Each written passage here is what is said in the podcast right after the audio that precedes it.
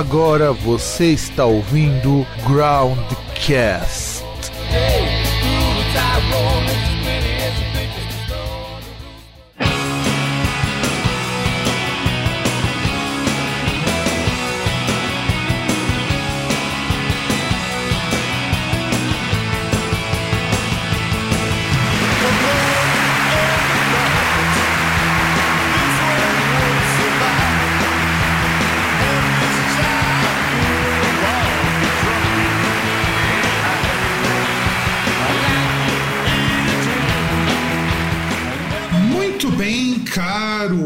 Ouvinte, caro ouvinte do momento do nosso programa Groundcast. Eu sou o Fábio, diretamente aqui de Santo André, e do outro lado, lá na cidade da Lapa, né? Cidade não, né? acho que é bairro, né? Pode ser bairro, o senhor César. Ah, morrendo de sono.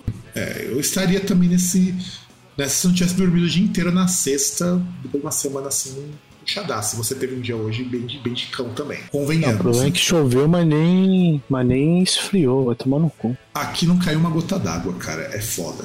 Eu, eu contando com a chuva e aqui não, não caiu uma gota d'água. Agora à noite deu uma pancada assim que parecia que ia lavar tudo. Não, aqui em Santo André não caiu uma gota. E eu contando com essa chuva. E César, antes da gente começar esse programa, antes da gente fazer, já nesse nosso prelúdio, eu queria só abrir um espacinho, né? Eu acho que. É, assim, nessa semana, né, cara? Eu, ainda por cima fiquei sabendo por conta de Departamento Alheio, morreu um amigo nosso lá, o Julião lá do que era do PQPcast. E o cara era um puta cara que adorava esse formato do discos de 1900 e bolinha, sabe? É, eu acho foda porque não sei como, assim, como que você recebeu a notícia. Eu achei isso do mesmo jeito, né? Puta cara, foi foda. Era um puta cara gente boa pra caralho. E, e eu, eu pego assim, primeira coisa pra falar um pouco sobre ele porque ele era um cara que gostava muito desses formatos de lista que a gente faz de vez em quando, sabe? Eu sempre falava ou com a gente lá no, no site do Groundcast, ou falava comigo lá no Instagram de vez em quando. Às vezes mandava mensagem, porra, cara, queria fazer mais vezes. Foi, foi nessa, nessa vibe que eu continuei dos discos de. Inclusive, acho que a primeira série que nós fizemos foi de 96, se eu não me engano. E ele tinha comentado que era legal porque a gente é mais ou menos da mesma época, né? Eu, você e o Ju. E é foda, cara, sabe? Na hora que eu vi aquilo, eu falei, caralho, como assim, né, meu? O cara que a gente já viu pessoalmente, já conversamos algumas vezes. Eu achava o cara muito gente boa, muito tranquilo. E aí, de repente, numa bela quinta-feira, o cara já não tá mais aqui, né? Pior né? que é, a gente até encontrou ele uma vez, até, pô, uma merda que. É, era o cara que dava vontade de, tipo, a gente não, não conseguiu fazer outras coisas, tipo, marcar outras vezes pra se encontrar e tal. É, até falava que, tipo, queria chamar ele para gravar uma outra, uma outra parada lá, um outro, outra série que a gente que a gente tava fazendo aí anteriormente, que até por conta do dele estar tá próximo dessa faixa etária nossa, ia dar para agregar bastante, falar aquela parte de formatos ali. Sim, sim. É, só que foda, cara. Não, e assim, eu, assim, eu demorei um pouco para digerir, sabe? Eu li aquilo ali, eu falei, porra, mano. É, é, é triste porque assim, eu vou contar como que eu conheci o Júlio, né? Eu conheci um pouco antes do César. Os caras tinham publicado, logo que eu conheci o PQPcast, lembro por que razão eu fui conhecer o programa. Eles tinham feito programa de indicação e tinham falado do The Crabs, né? Do disco The Crabs. Os caras falaram muita bosta, sabe? Assim, falaram muita coisa errada do. E eu falei, ah, vou fazer o papel que eu sempre faço. Comentar o que? As caneladas que os caras deram. E eles levaram na boa. Eles levaram muito. Foi o Julião que tinha lido ah, o comentário meu sobre o The Cramps, que, que tinha umas coisas lá. Que falava que o cara que tinha morrido lá, tudo mais e tal. E aí, então a gente foi trocando mensagem aqui, mensagem ali. Aí era uma época que o Groundcast meio que tava voltando com regularidade. É aquele período que a gente já tava meio assim. Tava e não tava voltando, né? Era aquele período que tava, tava assim, bem, bem estranho. Porque acho que se eu não me engano foi um pouco depois que o meu irmão foi lá pra morar na Alemanha. E aí a gente. E também a gente tava, tava mais próximo de de conhecer mais gente de podcasts, né? E aí a gente foi conversando, a gente chegou, teve um encontro do, do PQPcast, no final do PQPcast, que acabou dando super errado, porque, porra, era pra todo mundo se encontrar lá na hamburgueria, mas assim, o Jorge chegou super cedo, nós chegamos no horário e os outros chegaram super tarde. Aí quando é, não, não deu certo. A gente passou mal frio na parte de fora da pizzaria. Não, não, não. E não só isso. É assim, na hora que a gente se reuniu, que a gente chegou lá, não tinha lugar para todo mundo. subir pra comer. Sim. Então o que, que a gente foi fazer? Ah, vamos procurar outro lugar pra comer, né? Tava, aí, tava eu, César, o Jorge, que é do Animesphere, que eu nem sei se ainda existe, das idas e voltas do Animesphere, nem sei se ele ainda existe. O Julião, o Mal e a Thais Finoto todo mundo junto. E, e, eu lembro, cara, a gente riu muito. E, porra, foi foda porque a gente voltou num horário muito, muito tarde, porque eu lembro que eu peguei o último trem pra voltar pra casa naquele dia. Isso, isso porque a gente ainda ganhou carona até a estação. É, carona num carro, carro de palhaço, todo mundo se, se, se encolhendo pra caber no carro da Thaís.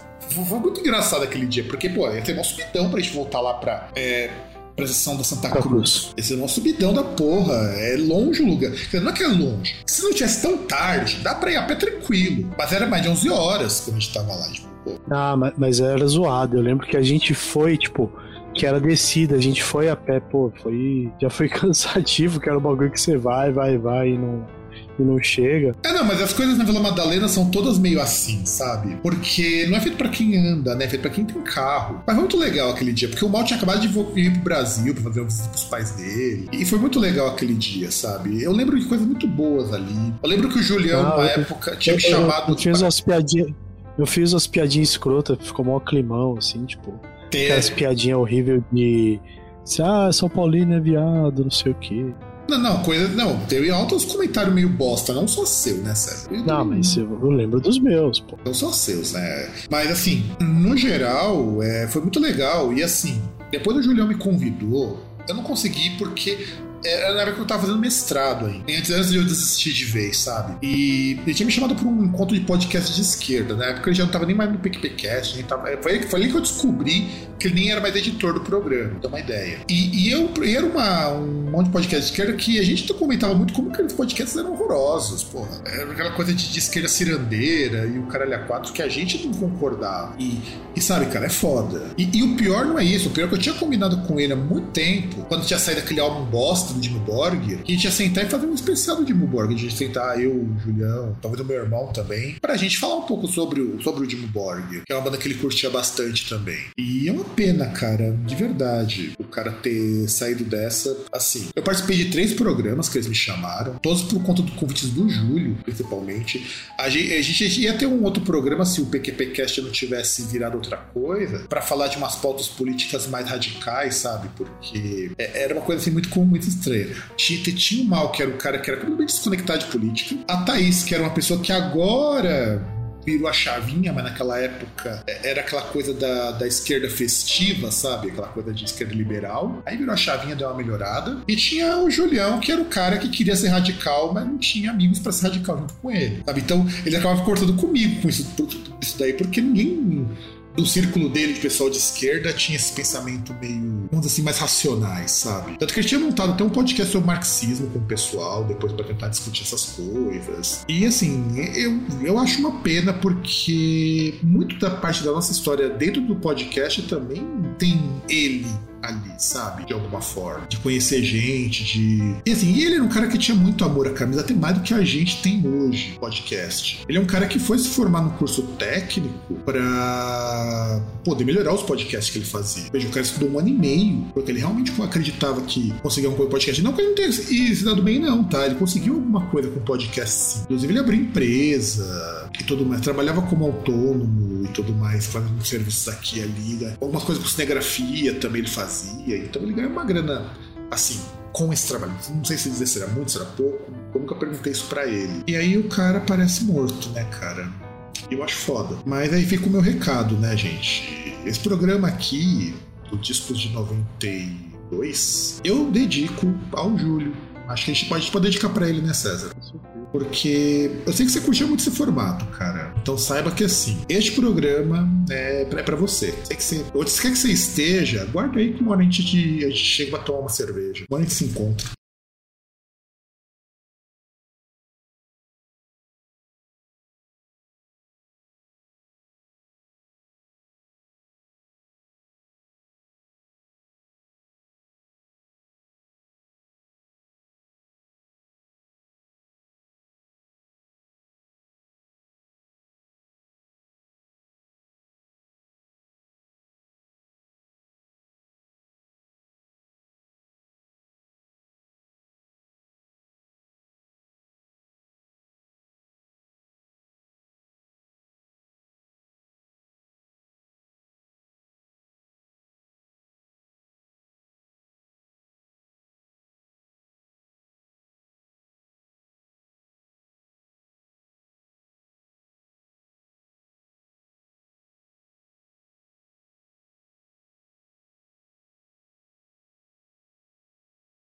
E vamos lá, né? Que afinal de contas tem um programa que dá pra tocar. É, tem, tinha uma tem uma coisa que eu acho que dá para adicionar, que aí vai no mesmo. Na mesma seara, né? Que aí também teve. De acontecimentos também teve o, a morte do baterista lá do Foo Fighters, né? Sim. Na Colômbia. Sim. Por suspeita e de overdose. Exatamente. Mas eu não sei, porque como eram remédios, né? Pelo que eu pude ver, pode ter acontecido. Sim. Ou ele tava muito drogadito, ou ele tava tomando uns remédios muito pancada pra dor e foi tipo Michael Jackson, sabe? Sim. É, às vezes acabou misturando alguma coisa lá e deu ruim. E também é uma pena, porque o cara morreu faltando dois dias pro show. É, é Não, muito... na verdade ele ia fazer um show naquela noite na Colômbia. É sim, mas antes de fazer um show aqui no Brasil e no dia da noite no show da Colômbia. E, cara, é muito, muito triste. Essa, essa é uma semana muito pesada, sabe? Não vai ser a semana que vocês vão ver o programa, evidentemente, mas é uma semana pesada, sabe? Sim. Uma pesada pra caramba. Então, vamos ver se a gente consegue dar uma descarregada nesse programa, nessas próximas, sei lá, quantas, quantos minutos, quantas horas nós vamos ter. Vamos falar pra caramba. E aí vamos começar com o mês de maio. Maio. Maio tá legal. É claro que assim, gente, eu esqueci de falar nos outros programas, mas eu não peguei todos os discos mas sim os que eu achava que era legal pra gente comentar alguma coisa. Tem muito disco que eu deixei de fora, até discos que eu gosto eu deixei de fora pra gente fazer essa lista. Então, em maio, saiu Souls at Zero do Neurosis, né? E é um dos primeiros discos do assim chamado post-metal, né? Tá certo que o nome post-metal não existia, post-metal só vai existir depois do Agora me fugiu o nome do disco do Deurosas, que é, é, o post-metal, post-metal mesmo. Mas o Souls at Zero meio que é um hardcorezão diferente, sabe? Não é aquele hardcore. Porque assim, nessa época do Souls at Zero, o Neuroses era muito hardcore. Era um grupo de metal aí. Mas é um hardcore esquisito, é um hardcore que, além de ser bem tocado, é um hardcore que, assim, é muito estranho para um hardcore. Inclusive, o pessoal do Sepultura curtia muito Neuroses nessa época, justamente por isso. Por isso que o pessoal do Sepultura começava a procurar uns timbres novos, umas coisas novas. Igor Cavaleira pirava na bateria do Neuroses, que é uma puta bateria foda. E você chegou a ouvir, César, quando você fez lá a playlist lá do Souls at Zero? Ouvi sim. O que, que você achou, cara? É, parece ser um som bastante com, complexo, né, cara? Você pensava uma banda de hardcore tocando aquilo, tem um negócio que parece que não encaixa, né? Não, e é bom, cara. O foda é que é muito bom aquilo ali. E tem as canções bastante longas também. Não, mas uma coisa que me chama muita atenção, vocês viram, a percussão é animal. É uma coisa tribal, cara. Só percussão já vale o disso do Souls at Zero. E isso influenciou o vocal. Pega o vocal do Steve Kelly, do... Acho que é o Steve Kelly, falar, não lembro agora o nome do vocal. Eu, ah, não, Steve Von Till canta, Steve Von. Bicho, é, aquilo é muita influência pro Max a partir do, do, do Arise, depois do Arise. Aquele estilo meio seco, aquela coisa meio monotônica, sabe? E dá pra perceber que o o Neurose influencia muita gente. E isso foi antes deles, muito antes deles fundarem a Neurot Records, né? Que, uma gravadora que hoje tem até uma banda brasileira, que é o Death Kids. Porque o cara do Neurose escutou uma demo do Death Kids lá pelo Cult Nation e falou que os caras eram muito foda. E, e pensar que o último disco dos caras foi gravado junto, foi gravado e produzido pelo vocalista do, do Killing Joke. Os caras são foda. E aí, junto com o Susan Zero, a, a, gente tem um disco muito bom que sai nesse mês. Esse é um disco muito bosta que sai esse mês, porque a gente tem que equilibrar o mês de maio, já que você não tem só dois discos pra falar. Fear of the Dark. Mano, que disco bosta, mano, que disco bosta. Não, é sério. Eu gostava muito de Fear of the Dark quando era moleque, e todos os meus amigos falavam: Fear of the Dark é um disco ruim. Eu não queria acreditar, porque eu achava a Big Corby Dead uma puta de uma música, porra. Não, mas é uma puta de uma música. Exato. Pô, Big Corby Dead é uma puta música. Mano, que disco meia bomba, mano. Que disco muito meia bomba. E é o último disco com o Bruce Dickinson no vocal, antes dele sair pra carreira solo, porque ele tinha se desentendido em termos criativos lá com o pessoal. E ainda levando o Adrian Smith, né? Exato. E ainda tinha, e foi o último disco também com o Martin Birch, o baterista é, original do Iron Maiden. Não, engenheiro, né? Engenheiro de som, desculpa, engenheiro de som. Depois ele se aposentou de vez, não produziu mais nada é, quando ele morreu. E assim, a capa é bonita. E, aliás, teve, teve a outra ruptura também, que foi o último disco de estúdio que teve capa do. Dark Riggs. Dark né? Riggs, né? Porque depois você teve só o. Por exemplo, você já teve o Live at Donington, não teve capa dele, mas aí depois você teve o a Real Live One, a Real Dead One que teve, né? Os E dois o- ao vivos. E o, E o- The e o The Best of the Beast, né? É, só que aí já foi depois até do X Factor, né? E assim, a capa é muito bonita. Eu acho a capa do Fear of the Dark uma das melhores capas do Iron Maiden. Muito melhor até do que do Power Slave, que é um disco que eu gosto pra caramba. Eu acho uma capa muito bonita, uma capa que é muito. Assim, eu teria um pôster da capa do Fear of the Dark. Como. Aliás, eu tive um pôster da capa do Fear of the Dark quando eu era mais novo. E assim, não vai, cara, não vai. Mas é um disco que foi topo. Pegou talvez o maior single do Iron Maiden até hoje é Fear of the Dark. E não só de duração. Fear of the Dark é o maior single porque, porra, mano, todo mundo dos anos 90 que começou a curtir metal, começou a curtir Iron Maiden por Fear of the Dark. E pior que não é uma música ruim, mas, tipo, é aquela que do. Pela repetição, ela acaba ficando desagradável. Não, e sem contar o seguinte, a versão de ao vivo é muito boa. Porque a de estúdio é sofrível. Ah, tipo, a, a música em si, ela é, ela é boa. Mas. Não, mas eu, eu ouvi de estúdio depois de muitos anos. Eu achei a de estúdio horrorosa. Horrorosa. Ao vivo é muito legal. Primeiro que ela é maior ao vivo, né? Bem maior do que a versão de. E segundo, porque falta na de estúdio o que tem no. Se não sai no Real Dead One, sabe? Vou lembrar agora dos álbuns que sai. Que é que tem clipe, inclusive. E é mil vezes melhor. Tanto que a maior parte das versões que você encontra até em coletânea é da versão ao vivo, não é da de estúdio. Porque ela soa melhor. E claro que Big Corby Dead é uma baita música. Cara, mas também não tem como salvar um disco que tem Wasting Love. Pois é, pior que eu gosto pra caramba dessa música, mas eu sei que ela não é boa. E eu sei que eu tô errado. Então. eu sei que eu tô errado. Se bem que você já ouviu ela ao vivo no Live at Dawn, Cara, não, não tô lembrado agora, mas. ela soa muito bem ao vivo. Por incrível que pareça. Ela não é muito diferente da versão de estúdio do Contato of the Dark. Mas ela soa bem ao vivo. Aliás, se ela não fosse uma das primeiras músicas do disco, a Wasting Love, eu acho que seria uma baita de uma música pra fim de CD, sabe? CD que você não tá esperando muita coisa, até vai. Ah, não, cara. Mas eu acho a música muito. Assim, o disco todo ele é muito sofrível, porque você tira do Wasted Love, que também foi single do Iron Maiden, Fear of the Dark, e Big Kirby Dead, você não tem mais nada. Ah, Então, assim, eu já acho foda que Fear of the Dark ela tem uma letra que, cara, sei lá, cê- você para pra ouvir, tipo, por exemplo, você falando, você lendo a letra, você vai falar, mano, mas que porra é essa, cara? Tipo, Não, ah, e- eu tenho medo de escuro. Porra. Não, e é uma coisa. Mas até Big Kirby Dead. Aliás, você vai perceber que Big Kirby Dead, é, o the Dark é um disco com as letras mais nada a ver com nada também. Só perde pra No Prayer for the Dying. Mas No Prayer for the Dying é um disco de galhofa de propósito. É de propósito com o disco de galhofa. Mas o que você percebe também no Fear of the Dark, uma coisa que a gente já comentou várias vezes. É o Iron Maiden que o pessoal já não se aguentava mais. E Isso, isso é visível. Você percebe que o Bruce não aguentava mais estar na banda, o Edward Smith também já não aguentava estar mais, os caras também já não estavam mais no auge de sua criatividade. Só que o Iron Maiden tinha chegado num ponto que o que eles lançassem vendia. Tanto que meio que foi isso que convenceu o Bruce Dixon a voltar.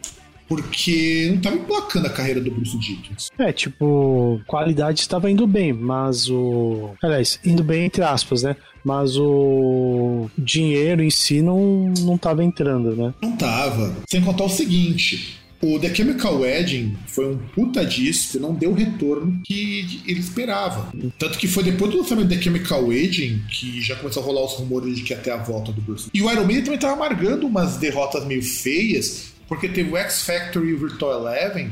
Foram dois discos que venderam muito mal e venderam turnês assim, muito criticadas. E, e o pior nem era isso, o pior é que, tipo, já começava a ter uma grande repercussão, porque tinha aquele lance dos caras irem ao vivo e não adequarem a afinação dos instrumentos e tal pro, pro vocal do Blaze Bailey, né? Que chegava a ponto de ser chacota, né? Porque falava que o Blaze, o, o Blaze ele não tinha voz pra cantar, ele não tinha fôlego, né? É, tanto Tinha é música que chegava no meio da estrofe e ele não conseguia continuar. Não, e tem que contar. Depois, depois ele grava a única música dele, que é a Virus. Mas é que uma puta de uma música que o Iron Maiden fez, que foi lançada numa coletânea, nem porque é lançado num disco. Então, é foda. Que é, a, que é a música que, por sinal, quando você vai ver no, no Spotify, você não encontra essa música do Iron Maiden. Você encontra no. Tipo, nas apresentações do. Do Blaze, que ele Por co- toca essa música ao vivo. Por conta de problemas de copyright. Porque é dele. Sim, sim, porque a música é dele. E aí, vamos pro mês de junho. Em junho tivemos muito disco legal também. Primeiro tivemos o Experience do The Prod. E quando a gente vai falar do The Prod, é, o, o foda é que esse disco aqui, ele É, na hora que eu fui procurar datas, aqui ele é muito confuso no texto que eu peguei lançamento. Fala que ele foi lançado em setembro de 92 depois em junho de 2001. E sempre que eu vou procurar, fala junho de 2092. Então eu tô seguindo a data no release date das, dos lugares onde eu fui ver o The Experience. E o Experience é assim: era uma época que, nos anos 90, que é tão interessante que a gente não comentou na primeira parte do programa, deveria ter comentado, que é assim. E tinha algumas cenas musicais que estavam muito fortes no começo dos anos 90. Primeiro você tinha a cena rave, que estava assim, despontando pro mundo. E também você tinha uma cena de heavy metal, underground, que estava indo muito bem, porque o heavy metal já tinha caído fora do mainstream, mas você tinha Iron Maiden, Metallica, no topo de parada, você tinha o começo do metal industrial, com o Blood Flash, você tinha o próprio grunge tocava com umas bandas meio assim, o próprio Melvins, que é um grupo, um grupo de sludge, que fez sucesso, então esse tipo de sonoridade, assim, mais abrasiva, fazia um baita de um sucesso. E aí o The Prod, quando lançou o Experience, falou, ah, a gente não junta essa música rave com metal. E, e, funcionou. Inclusive o Prod meio que é um dos grandes nomes do chamado Big Beat, que é um movimento dentro de música rave. E é engraçado porque o Prod virou uma banda que estava no meio termo entre os ravers e os o pessoal curtia rock. E eram públicos que se odiavam. Se odiavam. Claro, não é assim, ainda não é o grande clássico The Flat of the Land, que puta que caralho. E, eu, e a gente precisa algum dia sentar e fazer um especial clássico sobre The Flat of the Land, porque clipes mudaram até a história da, da videografia da MTV e tudo mais. Mas eu acho The Experience um baita disso. Comentário, César. Cara, ele, é que é aquele negócio, né? Que, tipo, é, é aquela época que às vezes a gente falou algumas vezes que você tinha cenas e você tinha aquele lance de segregação total, né? Você, você tinha vários estilos, várias cenas que eram fortes tanto no underground quanto no mainstream que não, não se conversavam, né? E aí até no. Oi. Não, não, de... pode continuar, pode continuar. E até no. Depois que veio o, o The Fat of the Land, que aí é aquele momento ali que algumas coisas meio que se misturavam e tal, né? Tipo, que meio que foi caindo essa questão de segregação. E até porque também o The Fat of the Land tem música que, tipo, pô, tem música que aparecia na.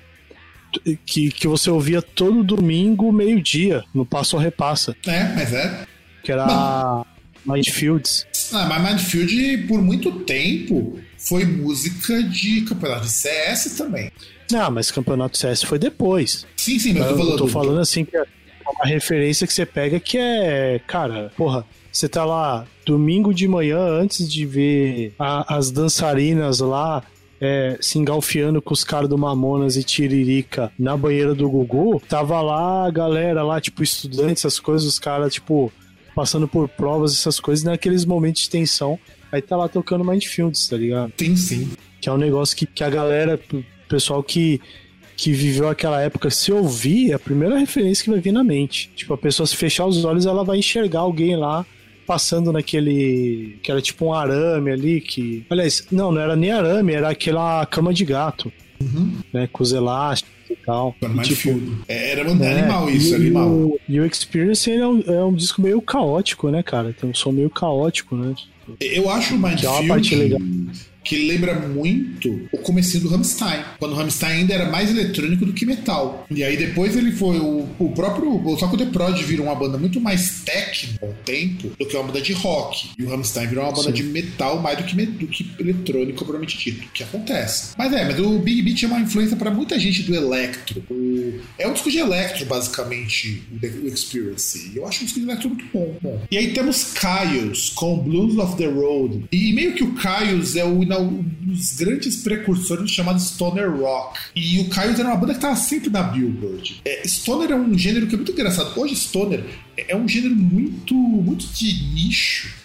Mas durante anos, ah, o Stone Temple Pilots tinha muita coisa de Stoner, sabe? E de repente vê o Caios, o, o Helmet, o próprio Alice in Chains tem uns negócios meio stoner que eles vão pegar também, que faz sucesso. Tudo isso começa com o Caios e também, sei, também com o Melvins. E, e, eu acho assim um disco do caralho, viu? Mas eu aprendi a gostar de Caios depois de muito velho, mano. Eu não conseguia gostar de Caios quando era mais novo, porque eu achava que era muito tosco. Pro meu ouvido era muito tosco, sabe? E você, César, o que você acha desse disco do Caios, do for the Red Sun? Então, que aí é um, é um disco que até mesmo, acho que quando eu fui procurar ali, ele não tava na lista ainda. Acabei não colocando na playlist, cara. Que é uma parada que stoner mesmo, é o tipo de estilo que eu não, não consigo ter proximidade, assim. Nunca peguei pra ouvir, assim. Deveria, cara. Tem muita coisa legal de Stoner. Mas eu, mas eu confesso que o Stoner anos 90 ele não é hoje muito atraente, tá? Porque hoje Stoner anos 90 é muito música de tiozão, hoje. hoje. Mas naquela época, cara, é você escutar Alice Chains, cara. Alice Chains era uma banda de poucos voltada pro Stoner também. Somente a fase lá do Comando Dirt, mas tinha um quezinho mais, mais riff, sabe? Depois que, que descambou pra um lado mais próximo do grunge. Mas eu gosto, eu acho um baita de um disco. Aí tem Faith No More com Angel Dust. Angel Dust é considerado um dos álbuns mais influentes da história do rock e serviu de base para o New Metal. E segundo disco com o Patton no vocal. O primeiro nós já comentamos num Groundcast clássicos. Foi o Icaralote, né? Isso. Que da onde vem a Epic e tudo mais. Não, não, a Epic vem do Angel Dust, pô. E cara, Angel Dust é. Mas, na na verdade, eles estão confundindo. Você tá confundindo? Angel Calma, calma, depois. Veio depois. O primeiro disco com o Patton é da onde vem a Epic. Saiu em 91. Calma, calma, calma, calma. Calma que nós encontramos aqui. Vamos ver. Pá, pá, pá, pá, pá, pá, pá, pá, pá. Isso que é coisa boa. A gente vai, pesquisa na hora, fala um negócio, ô, ô, deu merda, volta, volta, volta, volta, desfaz, o- desfaz o jogo. Mas eu não edito essas falhas, porque elas que fazem o programa ter um chato. Não, não, não, não, não. Mas o, o importante não é o. Não tem essa de editar. O importante é, se você falar uma bosta, fala, opa, eu falei bosta. E vai. E vai. explica o certo, pô. Que essa é o. Aliás, bom, vamos voltar. Até porque o Ikeralot veio antes, né, cara? O Ikeralot. É antes do Mike Patton. então. É, é, o Icaraleote foi o último disco com o vocalista antigo. O primeiro disco do Faith No More com o Mike Patton foi o Introduce Yourself, É, na verdade, o... inclusive é um, ba- um disco bem bacana, 87. Porque é, foi logo que. Porque ele tava mantendo ao mesmo tempo naquela época o Mr. Bungle e o Faith No More. Aliás, ele foi chamado porque o vocalista antigo, que era um negão, né? eh, Segundo os cada banda não cantava bem. Aí tiveram, aí chamaram o, o Mike Patton porque o Mike Patton tinha uma versatilidade vocal do caralho. Aliás, desculpa, falei merda de novo. Que é do The Real Thing, na verdade, que nós já fizemos, que nós já fizemos, que nós já fizemos É, The especial. Real Thing, é, The Real Thing, exatamente, é. O, César, o César tá. César tá doido sem sóbrio, cara, incrível.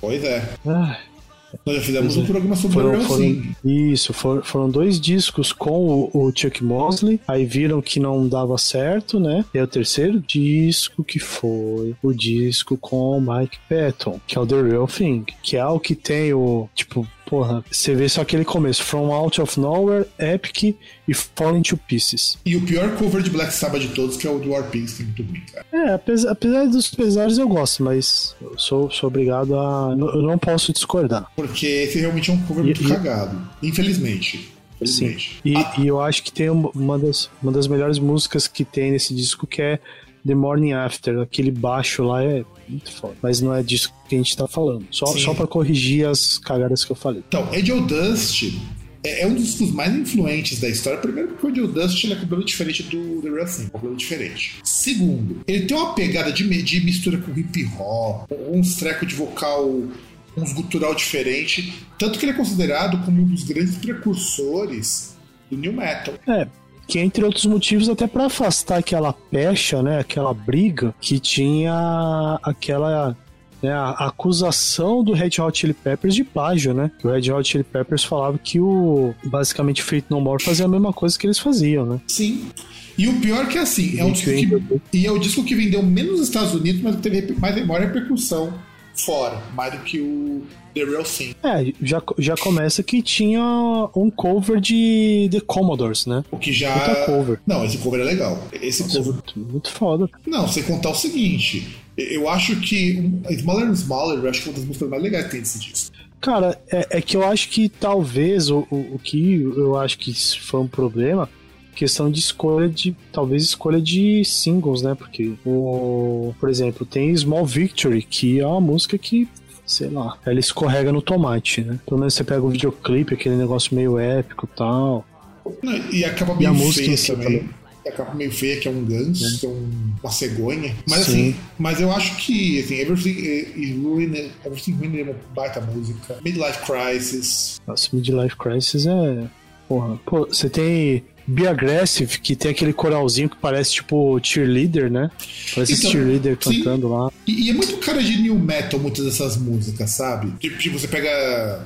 Principalmente o new metal tem que ter cara de hip hop, sabe? Com as guitarras com uma afinação mais grave. E é legal porque esse disco de uma turnê com os Guns N' Roses e com o Soundgarden, que eram bandas que estavam assim estourando na época. Aí temos também Skinny Puppy, um dos grandes dos pioneiros do electroindustrial. E, e é muito curioso o Skinny Puppy, o, disco Left Right, porque é um disco de extremos. É um disco que você tem músicas muito dançantes, muito pops e coisas que são barulhos impraticáveis com música, extremamente agressivos. E por isso que eu acho o disco maravilhoso. Porque ele é um disco completo, ele é completamente contraposto o que é super pop o que, e o que é praticamente experimental. E é o último disco do Skinny Pup com essa configuração de ter coisa experimental. Depois os caras ficando mais pop. E, e eu acho, assim, foda. Não é meu disco favorito, eu acho que o Rabis é melhor, mas que o Rabis é muito cruzão. E foi um disco que deu um baita de um problema, porque a banda tava brigando. Nessa época o Skinny Pup chegou a brigar e acabar um tempo a banda. E eles conseguiram aparecer na Billboard 200 com o, disco, com o Left Right. E você já cons- chegou, conseguiu ouvir esse disco, sério? Não, não consegui ouvir, cara. Deveria, cara. É um disco legal. de Porque, verdade. por- porque aí que teve o, o- o pequeno desencontro, né? Que nas playlists eu separei ali, acho que por, por quadrimestre, né? Mas esse disco E aí tava. acabou que- Ele era um dos primeiros que Eu tava fui, lá, eu fui circulando. Não, então, mas eu fui circulando ali, tipo, não tenho lembrança desse disco. Acabei indo pra uma, depois pra outra e tal, e aí. E o Helmet, né? Porque. É o segundo disco do Helmet, é outro grupo também do de Stoner. Só que o Helmet era da turminha que ficava mais próximo um pouco do grunge.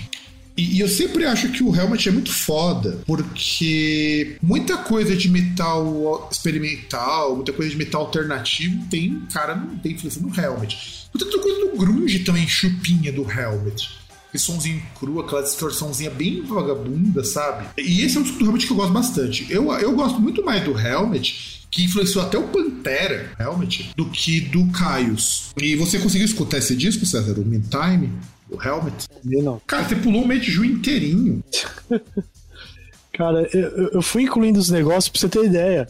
Tem, tem um dos discos aqui, o, o improvável penúltimo disco, eu ouvi as faixas, mas eu não ouvi desses outros. É incrível. Eu Cara, não sei o que, que eu fiz palista. Depois tem Suicidal Tendencies, The Art of Rebellion. E é o único disco do Suicidal Tendencies que vendeu bem. Não é meu disco favorito, por incrível que pareça. Eu não acho ele tão legal assim. Mas foi o único disco que fez o Suicidal Tendencies ser conhecido pro mundo como ele é hoje. Primeiro porque é um disco menos experimental. Não tem aqueles lances de hip hop.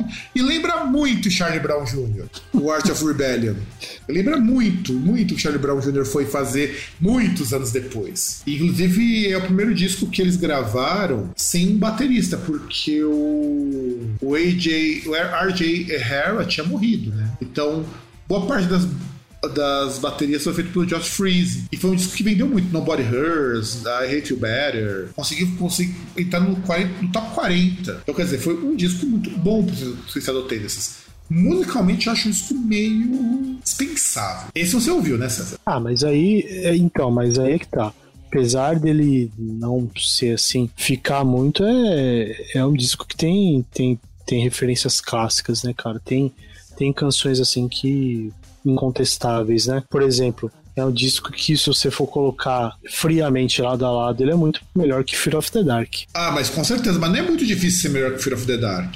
Esse disco ele é melhor musicalmente, liricamente. Só não tem o sucesso do Fear of the Dark. Eu, eu acho que só a capa que não é melhor. É, não, isso não tem como, a capa é meio feia também. Delight com Infinity Within, segundo álbum do Delight. O que eu acho foda é que o Delight é muito conhecido pela Grooves in the Heart, né? Do primeiro disco, inclusive. Sim. Só que ninguém sabe que o Delight é uma puta de uma banda política. Tanto que é uma banda que é pró-aborto, pró-direito das mulheres, e ela deixa, eles deixam muito claro no, no Infinity Within. E é um disco bacana até, cara. É um disco de dance assim, bem ok. Aliás, é, é muito bizarro imaginar que das bandas que nós estamos citando aqui, é uma banda de dance, a que tem mais força de política aqui nesse mês. Nem o último disco, que a gente já comentou em outros programas, vai ter essa força. Esse você escutou, César, do Delight? Escutei algumas coisas, assim. É que não, não é o estilo, assim, que, que toca o coração do César, que sensibiliza o César, né? Então, e, e, que você vê que são canções que não tem aquela, aquela força, aquele lance chiclete que tem Grooves in the Heart, né?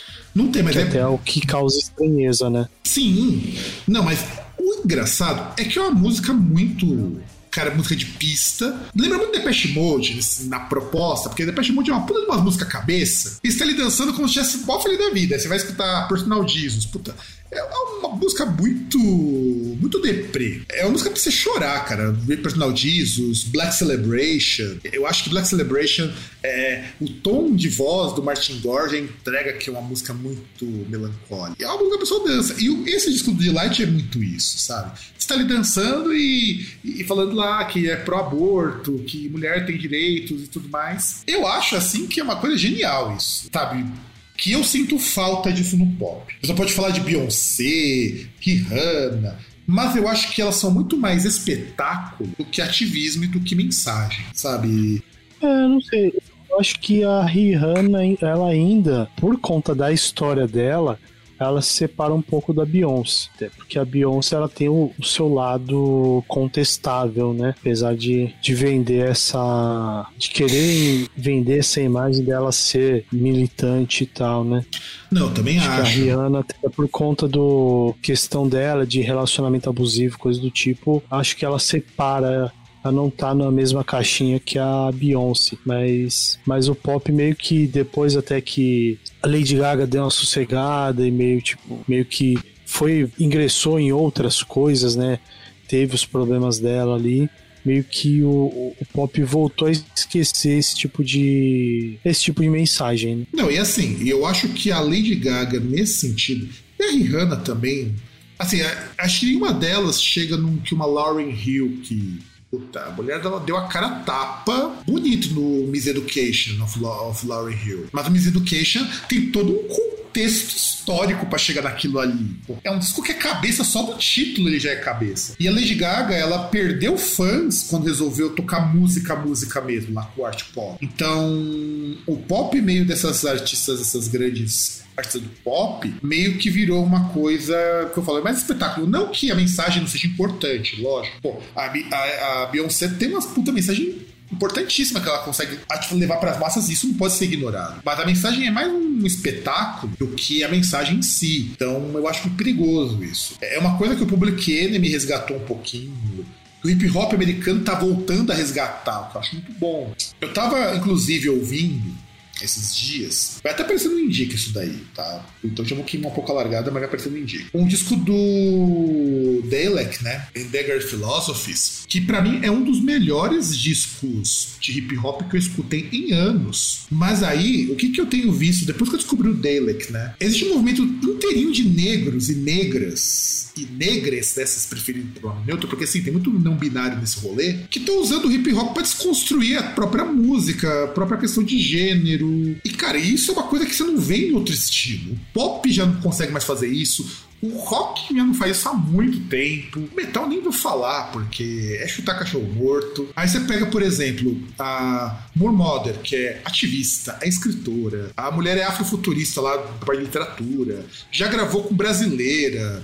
Gravou com a Justiça Marçal, inclusive, pô, a mulher é foda, mano. A mulher é. é ela realmente tem. Ela, é, ela realmente põe o, o, pau na mesa e faz bonito. Eu descobri que em 2017 ela se juntou com outro cara, um, um amigo dela, pra gravar um disco de punk. Mas por quê? Porque punk e hip hop sempre andaram lado a lado. Que também é outra coisa que tá voltando. Grupos de punk com uma pegada mais mais ativista também. Aí, eu, aí depois eu descubro que tem um cara que grava com um disco de punk, com eletrônico, com hip hop, de uma maneira mais bizarra que você possa imaginar. Imagina Black Flag mais experimental. É, é a proposta do.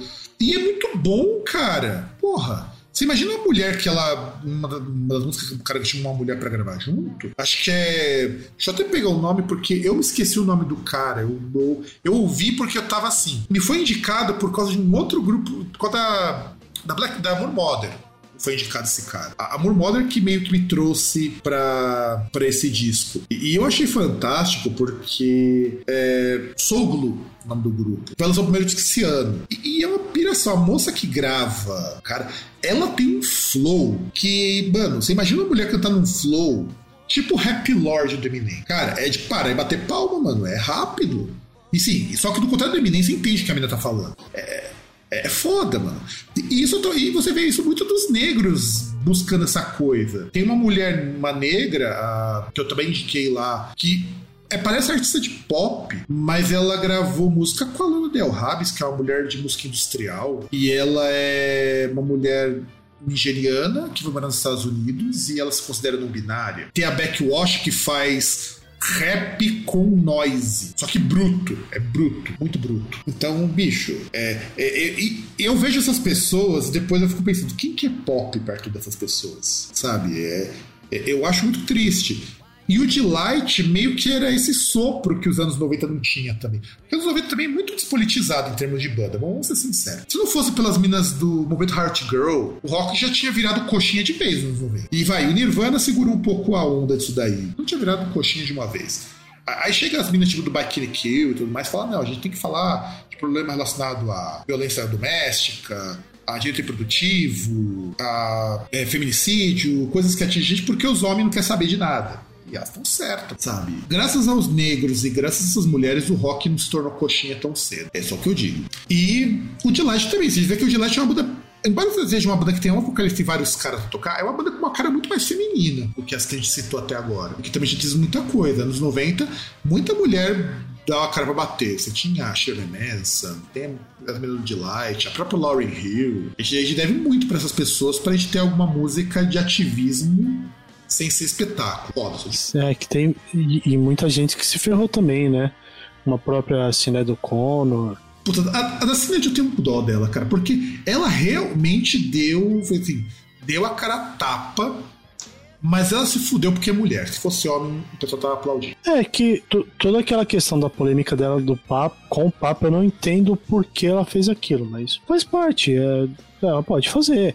É, é, é, que é mais ou menos igual aquele lance que é, ocorre hoje em dia, né? Tipo, todo mundo boicotando aí a Rússia e tal por causa da invasão da Ucrânia e tal, coisa do tipo. Sendo que agora no, no acho que na sexta-feira, né? Começou lá todo o esquema pro, pro Grande Prêmio de Fórmula 1, acho que em Abu Dhabi, em Dubai. Em Dubai? É, em Dubai. Não lembro qual que é o circuito. É em Dubai. E tipo, e teve a porra de um míssil lá que explodiu numa refinaria que fica, sei lá, poucos quilômetros do. Do autódromo. Do autódromo. E, e explodiu por quê? Porque o, a Arábia Saudita tem uma intervenção militar no Iêmen. Pois é. E, e ninguém ninguém falou um A. Ninguém fala nada para a Arábia Saudita, porque um dos maiores patrocinadores da, da Fórmula 1 atualmente é a empresa que foi bombardeada, que é a Saudita. Pois é. Mas aí tem um pessoal que vai fazer um We Are the World pra Ucrânia, uma música muito brega do The Beatles, e tá tudo bem. Bom, eu vou falar nada porque tem gente do Fenomore no meio, né? Não, tem a, uma, o marido de uma amiga minha fazendo aquilo ali. Eu acho que é pior. Eu conheço quem, o cara que tá participando disso. Porra, eu, eu fico muito triste. De verdade, fico triste. É, tipo, eu entendo ucranianos que possam entrar em coisas assim e, e, e se, se sintam ali a ponto de ficar com raiva e tal e, e achar que todo esse movimento do Ocidente aí tá certo. Afinal, são eles estão levando bomba na cabeça. Né? Exato. Eu até entendo mas... o lado dos caras que resolve apoiar o Nazov da vida. Não concordo, mas eu entendo. É, né, então, pô.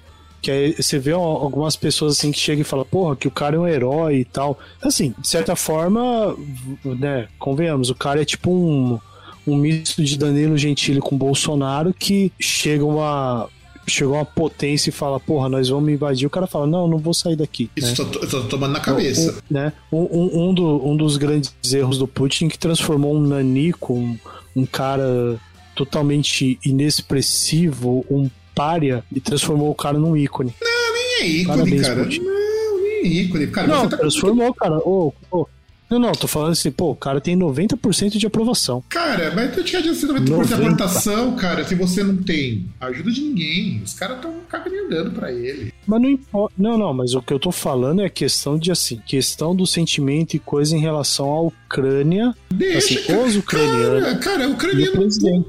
O ucraniano votou nele porque ele é igual o cara votou no Bolsonaro, cara. Isso não faz Não, diferença. mas não é. Não, mas é aí que tá, Fábio. O cara tinha aprovação que tipo, era menor que a do Bolsonaro. Tinha, mas não adianta nada. E hoje ele tem, o Putin tem tem uma 90% aprovação. de aprovação. A aprovação do Putin é E baixinha. ele não vai também. morrer, cara. O Putin não vai matar ele. Não vai. Porque Então, não era, assim, porque não era não o objetivo vai. dele. Então, assim, é, se ele ficar grande ou não na Ucrânia, não faz diferença. Faz. A partir do momento que ele entrar no acordo lá, que vai entrar, porque já, já o cara lá da Turquia já vazou os termos do acordo do Putin, a pessoa percebeu que o que ele tá pedindo não é muito mesmo. É, tá razoável, inclusive pediu pra acabar com os neonazis de lá. O que vai encrencar lá são as, são as partes do território lá dos separatistas que ele não vai querer dar.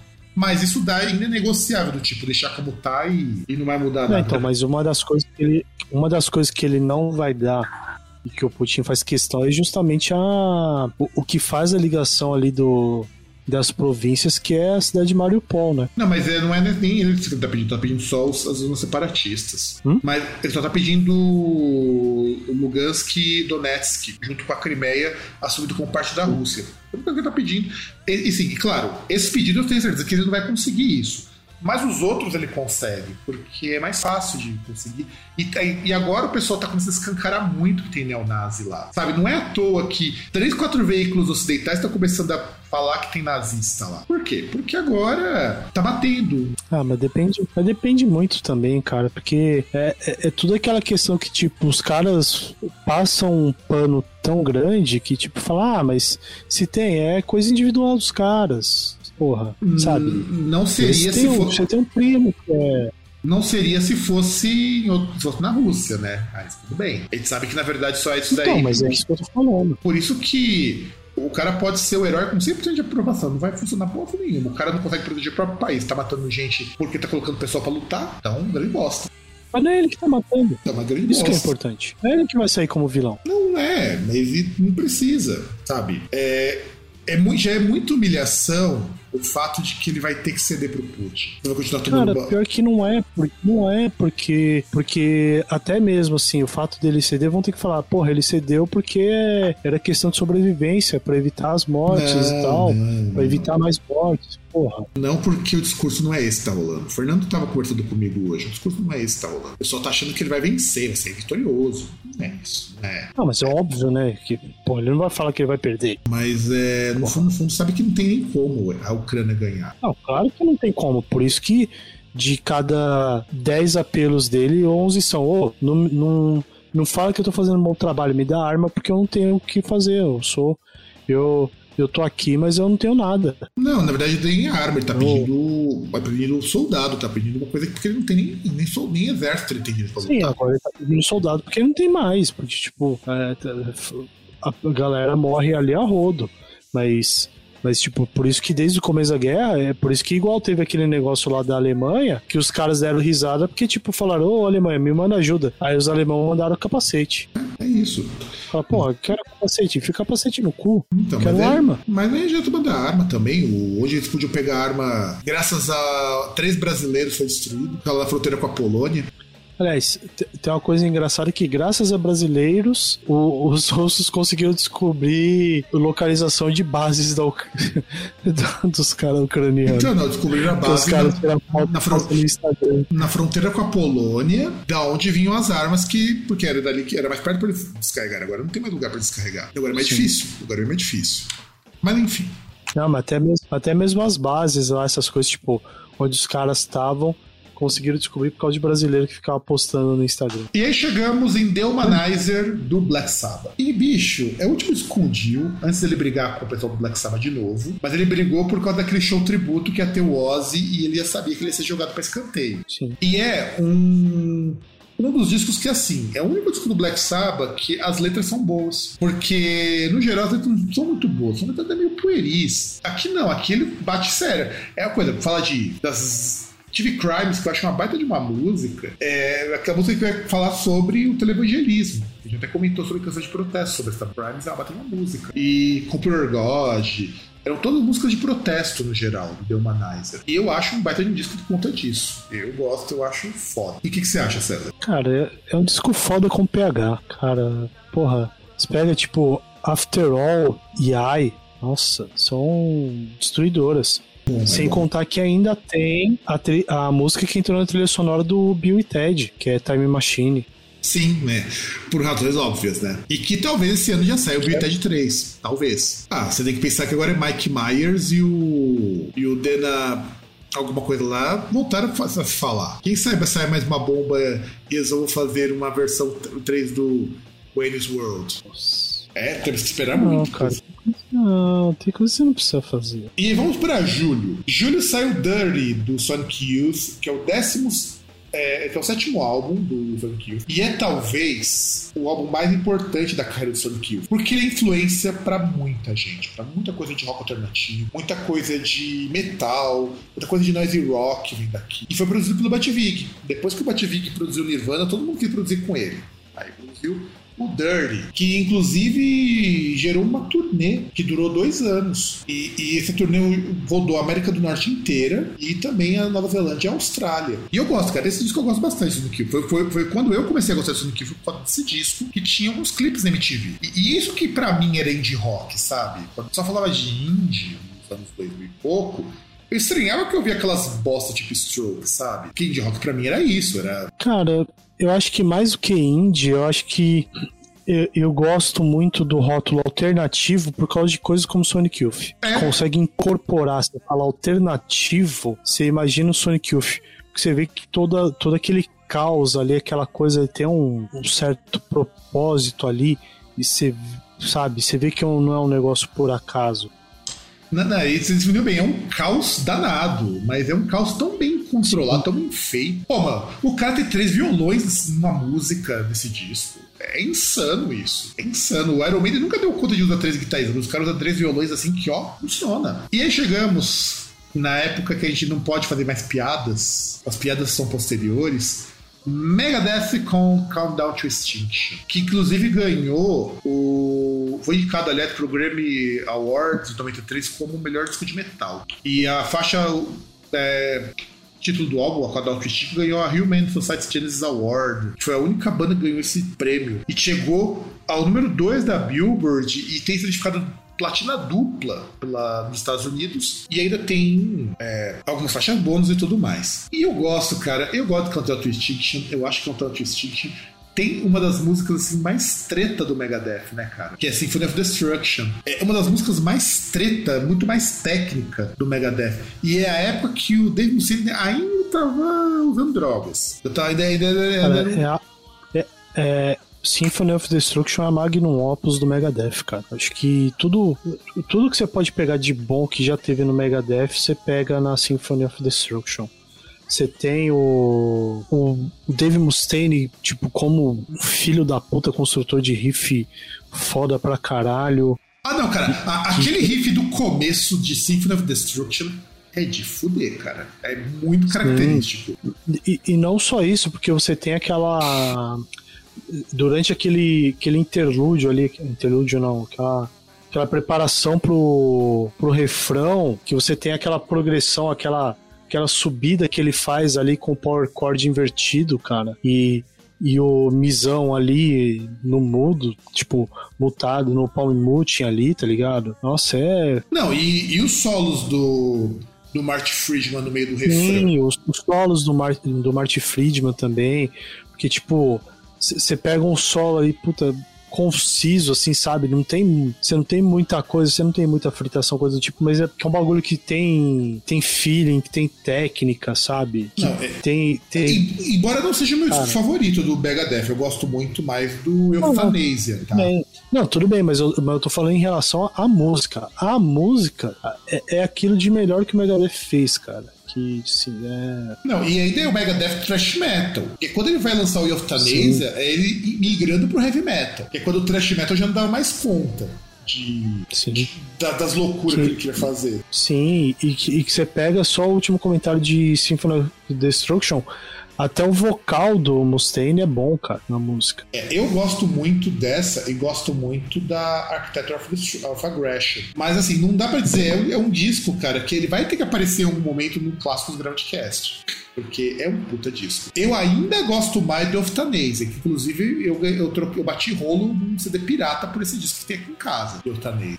E, cara, Euthanasia é assim, eu acho melhor, eu, eu particularmente acho melhor, mas, cara, o, o, esse disco faz, é aquilo que o Rust in Peace não conseguiu ser. Porque você pega depois o Euthanasia, por que eu gosto mais de Euthanasia? Porque tem uma das minhas favoritas do Megadeth, que é a Tree of Consequences, que é uma de uma balada que é impossível se imaginar um Megadeth fazendo balada, sabe? No, no Euthanasia. É claro que Euthanasia também tem Tulemon, que tem as apresentações, né, cara? Lemon é, é, é, clássico, mas assim, as músicas mais consagradas do Megadeth vêm do Symphony of Destruction, vêm desse aqui do, do, disco, desse disco, porque você tem Cloud of Destruction, Symphony of Destruction, Skill My Tits, que também é uma baita música, Sweating Bullets, que eu acho Sweating ok. Bullets, que, sim, que, que ganhou videoclipe também. Sim, eu lembro, Bullets eu lembro, é single cover. Não é a minha música favorita desse disco, eu não acho o Sweating Bullets tão legal assim. Mas é uma boa música, viu? É uma boa música.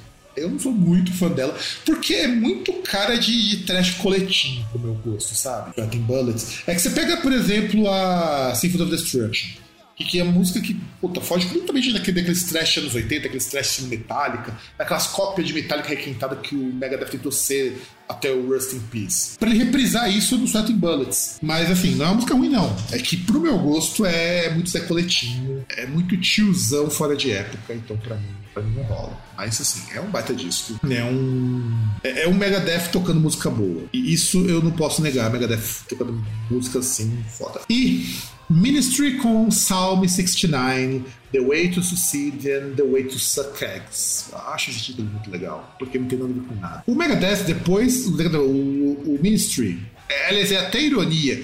Megadeth e Ministry na mesma lista. É muita ironia. O Ministry também é uma das primeiras bandas de metal industrial inclusive surgiu nos Estados Unidos, originalmente como um grupo de synth pop. E é um grupo que nesse disco ele já tá com uma pegada mais metal. Tanto que tem muito mais cara de um disco de thrash metal do que de um disco de metal industrial de fato. Só que é muito curioso que você pega esse disco, vai pegar o primeiro disco do Rob Zombie, musicalmente eles são muito próximos. Até pelas influências de, de rockabilly que tem nos dois discos. O, aliás, o Rob Zombie tem muito, até o jeitão dele meio rockabilly. E eu gosto desse disco, embora eu acho que os discos posteriores do Ministro são mais legais, que tem mais eletrônico, mas eu acho esse baita disco, cara, o Sound 69. Cara, só, só, só no ponto que, tipo, até você chega, se fala, você vê lá, Jesus built, uh, built my hot rod. Hot rod. Puta, Parece essa música... muito...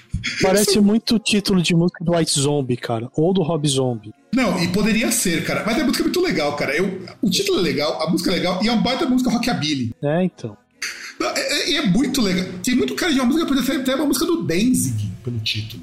Desde que tem uma aspiração de um título meio bizarro. Não tem cara de que é uma música do Ministry pelo que o Ministry produz depois, sabe? É, é, um tipo de humor que ele coloca nessas músicas que eu acho muito legal. De uma sátira com muita coisa. Mas Jesus Built a Hot Road, mano, é, é essa música é, é, um hino, cara, para qualquer pessoa. E, e já ouviu a versão dela ao vivo?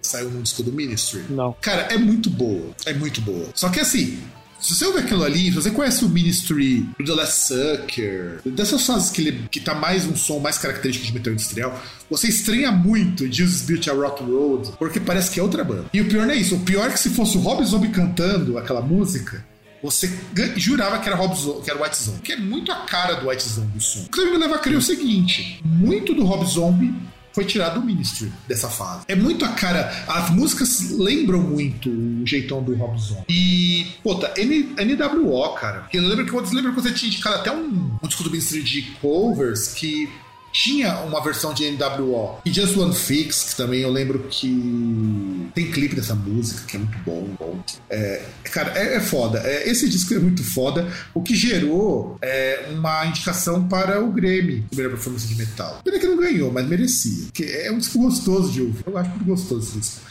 Eu gosto muito do que saiu depois, eu gosto muito do Mind a Terrible Thing to Taste, que é um disco denso, pesado, melancólico. E, e você vê que dá muita impressão que o Grammy naquela época ele era muito variado. Sim. Né? Porque você pega coisas, você pega coisas que hoje em dia você vai ver assim, como elas se desenvolveram, são, são é, estilos e cenas até que podem coexistir, tipo, não tem mais proble aquele problema de você curtir essas coisas junto, né? Tipo, ah, você pode curtir Megadeth e curtir Ministry, não tem problema nenhum. Mas, assim, são coisas que é inimaginável você juntar na mesma caixinha e falar, ó, vocês estão tudo concorrendo na mesma caixinha, sabe? Se matem aí. Ah, mesmo pra metal. Jamais você vai ver um Ministry concorrendo num lugar onde vai ter Metallica. Sim. O que mostra como os anos 90 era gostoso pra você ter variedade de música. No, no mainstream, tá? Não tô falando fora, fora do mainstream, sempre tem muita coisa pra ouvir, mas no mainstream você tinha muita opção. E a gente foi perdendo isso com o tempo. Eu acho uma pena. Aí chegamos em agosto. É. E já que estamos falando de variedade, em agosto temos Inexias. Welcome Wherever You Are. Eu acho que o Inexias, eu tenho uma relação muito curiosa, até com esse disco do Inexias. Primeiro que esse disco do Inexias tocou assim na roda aqui no Brasil, na verdade. Mas Inexias sempre foi uma banda que eu odiava, porque para mim soava uma música muito esquisita, muito afrescalhada para o Fábio de 14 anos. Mas é um disco muito bom. Eu achei, depois dá pra entender como que Nexus como base para rock alternativo, base até para rock gótico, funciona, porque é um som, assim, é um som de rock alternativo, mas que vai influenciar um monte de gente. Monte, monte, monte. E esse disco, ele conseguiu o número 16 na Billboard 200 e só não vingou mais porque a gravadora não promoveu o disco. E também porque nessa época as pessoas não queriam mais rock, esse, rock meio meio alegre demais, meio introspectivo, uma coisa meio alternati alternativete e tava querendo ouvir grunge. E aí o disco passou, foi lá no topo e caiu super rápido. E aí, tanto que Baby, Baby Don't Cry, que é um baita de um hit que passa até na Rádio Beijo, e, e é, foi um que depois não, não vendeu tanto quanto os outros, embora tenha começado muito bem. Esse disco você curte, você conseguiu ouvir, César? Do... Cara, em Nexus eu tenho uma relação esquisita, porque tem coisas que eu odeio, assim, de forma visceral, porque eu era obri obrigado a ouvir todas as vezes, em toda vez que tinha que eu era obrigado aí junto com meu irmão, junto com a minha mãe, que tinha apresentação de jazz da minha irmã e sempre tinha alguém, sei lá, que vinha da puta que pariu e que fazia alguma coisa com com. Caralho, qual que é o nome da música? Never Tear Us Apart. Porra, e era um saco.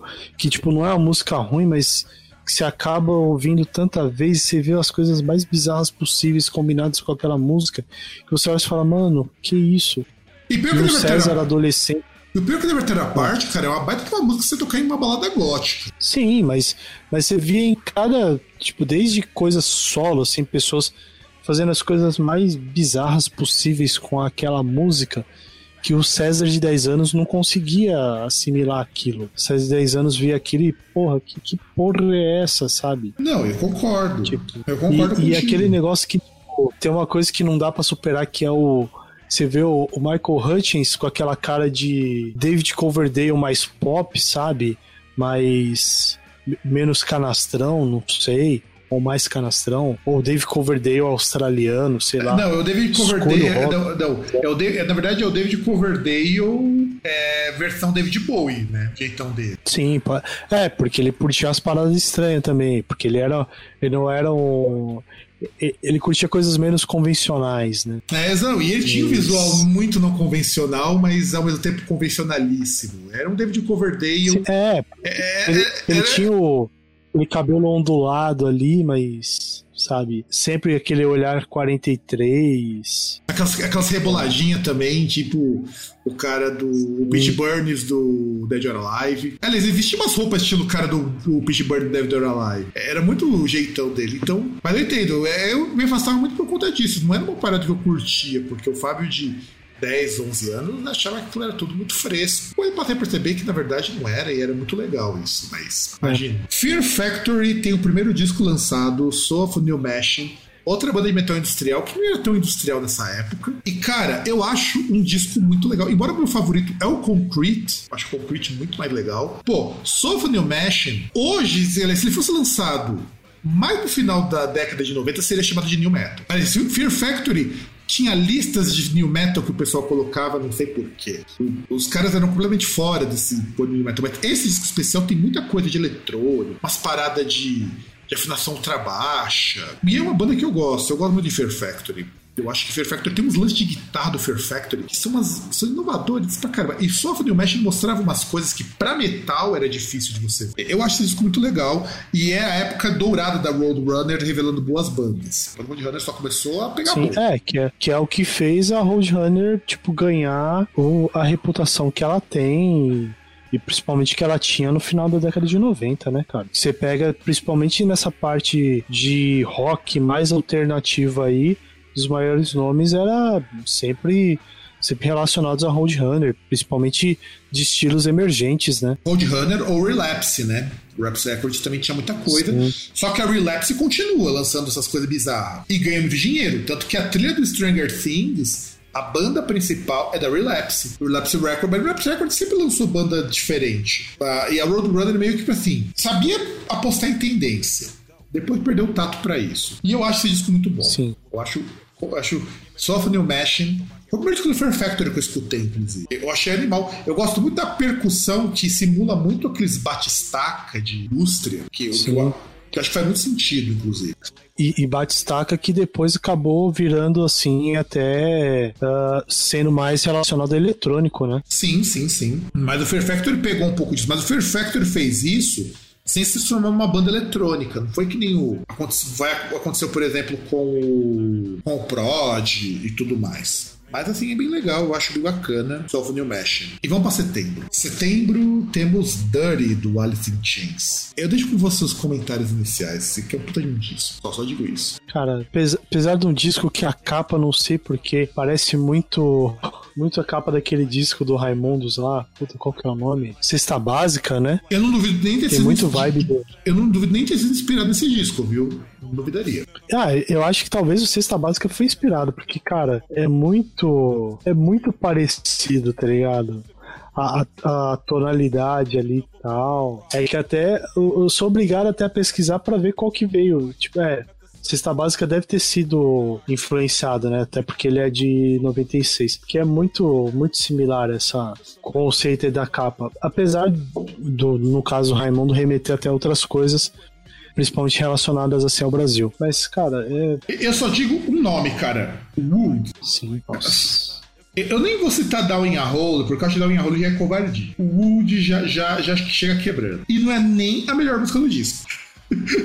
o foda é isso não é nem a melhor. O Wood já chega foda pra fuder. Só que esse é o disco que eu acho que tem mais cara de stoner do que de grunge. Lembra muito o Caios em muitas músicas, o jeitão do disco, sabe? É muito Caios. O que faz sentido, porque o Alice in Chains nunca foi uma banda de grunge, grunge, grunge. É mais de grunge porque era de Seattle. É. Não, então é que é aquele negócio, como a gente já falou, o grunge nada mais é que eh, nada mais era que um um grande guarda-chuvão, né? Um, um, rótulo de prateleira, né? Que é, que é muito. É, é, é rótulo de prateleira de, de loja de disco, né? Você pega ali, você junta o, várias coisas ali que se você parar e for racional, você parar de forma racional e, e pensar, você fala, fala, cara, mas, mas Pearl Jam não tem nada a ver com Stone Temple Pilots. Porra, Nirvana? Soundgarden? Porra, tá diferente pra caramba. Mudhoney, que também é da mesma época. Sim, Mudhoney. Mudhoney tá muito mais próximo, sei lá, talvez do Sonic Youth, dependendo ali do, do que você for pensar. Aliás, a, até alguns pontos tinha gente que até chegava, tipo, aproximar o Sonic Youth de todo esse balaio também. Até porque é influência, né, cara? Sabe? O, o Kurt Cobain curtia pra caralho sim, Sonic Youth. Sim, mas tipo, hum, não. A gente acabou de falar que, pô, o, o, por exemplo, você pega o Grunge, qualquer banda que você pegue, o som é muito redondinho para você colocar junto com o Sonic Youth. Ah, o Lee Ranaldo não deixava o som ser redondinho. O Lee Ranaldo e mesmo a mulher que acompanhava lá o Lee Ranaldo, que agora fugiu o nome dela também, é muito foda, os caras. Ah, cara... Kim. Kim. Puta, qual que é? Kim alguma coisa, eu não lembro o nome. Ele era um cara assim com uma mentalidade pra música assim, absurdamente foda. Os caras eram antenadaço com tudo. E não é à toa que Sonic Youth ressoa em todas as bandas de grunge. Todo mundo, quando era pequeno, curtia lá o cassetezinho do Sonic Youth.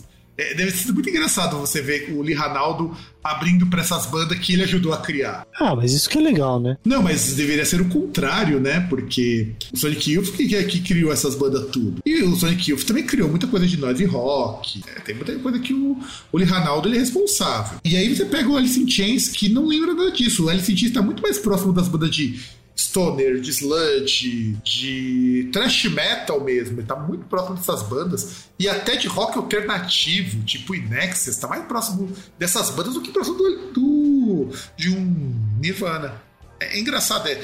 Assim como Soundgarden, numa determinada fase, está muito mais próximo de um das bandas de metal americanas, incluindo o Type, está muito próximo desses grupos do que do próprio grunge. Você escuta Black Hole Sun, é, ele usa uma afinação ultra baixa e um jeitão que, se você tocasse com mais torção, virar uma música do Type aquilo ali. Não, então, Black Hole Sun já é do Soundgarden. Não tô falando do Soundgarden, não tô falando, falando do Soundgarden. Se você tocar uma, uma música um pouquinho mais abaixo do tom e uma, jogar a distorção lá pra cima, é uma música do Type. Porque até o vocal grosso o Chris Cornell faz. Que ele não tem aquela voz grossa. Ele faz uma voz grossa para aquela. Então, é foda. Aí, uma das minhas bandas favoritas que tem um puta de um caracuzão. Um caracuzão. Red House Painters Down Colorful Hill. É uma das bandas que inaugurou o chamado Sadcore, que é um gênero derivado do rock alternativo. Sadcore não, slowcore. Só que com músicas muito mais lentas. E, e eu acho o Red House Painters uma das bandas mais bonitas pra você escutar. As músicas são longas tem um quesinho de shoegaze no meio deles. Eu acho Medicine Bottle, que é uma música sobre uma relação, relação de amor que acabou, e o cara fica lembrando das coisas, mas assim, não de uma maneira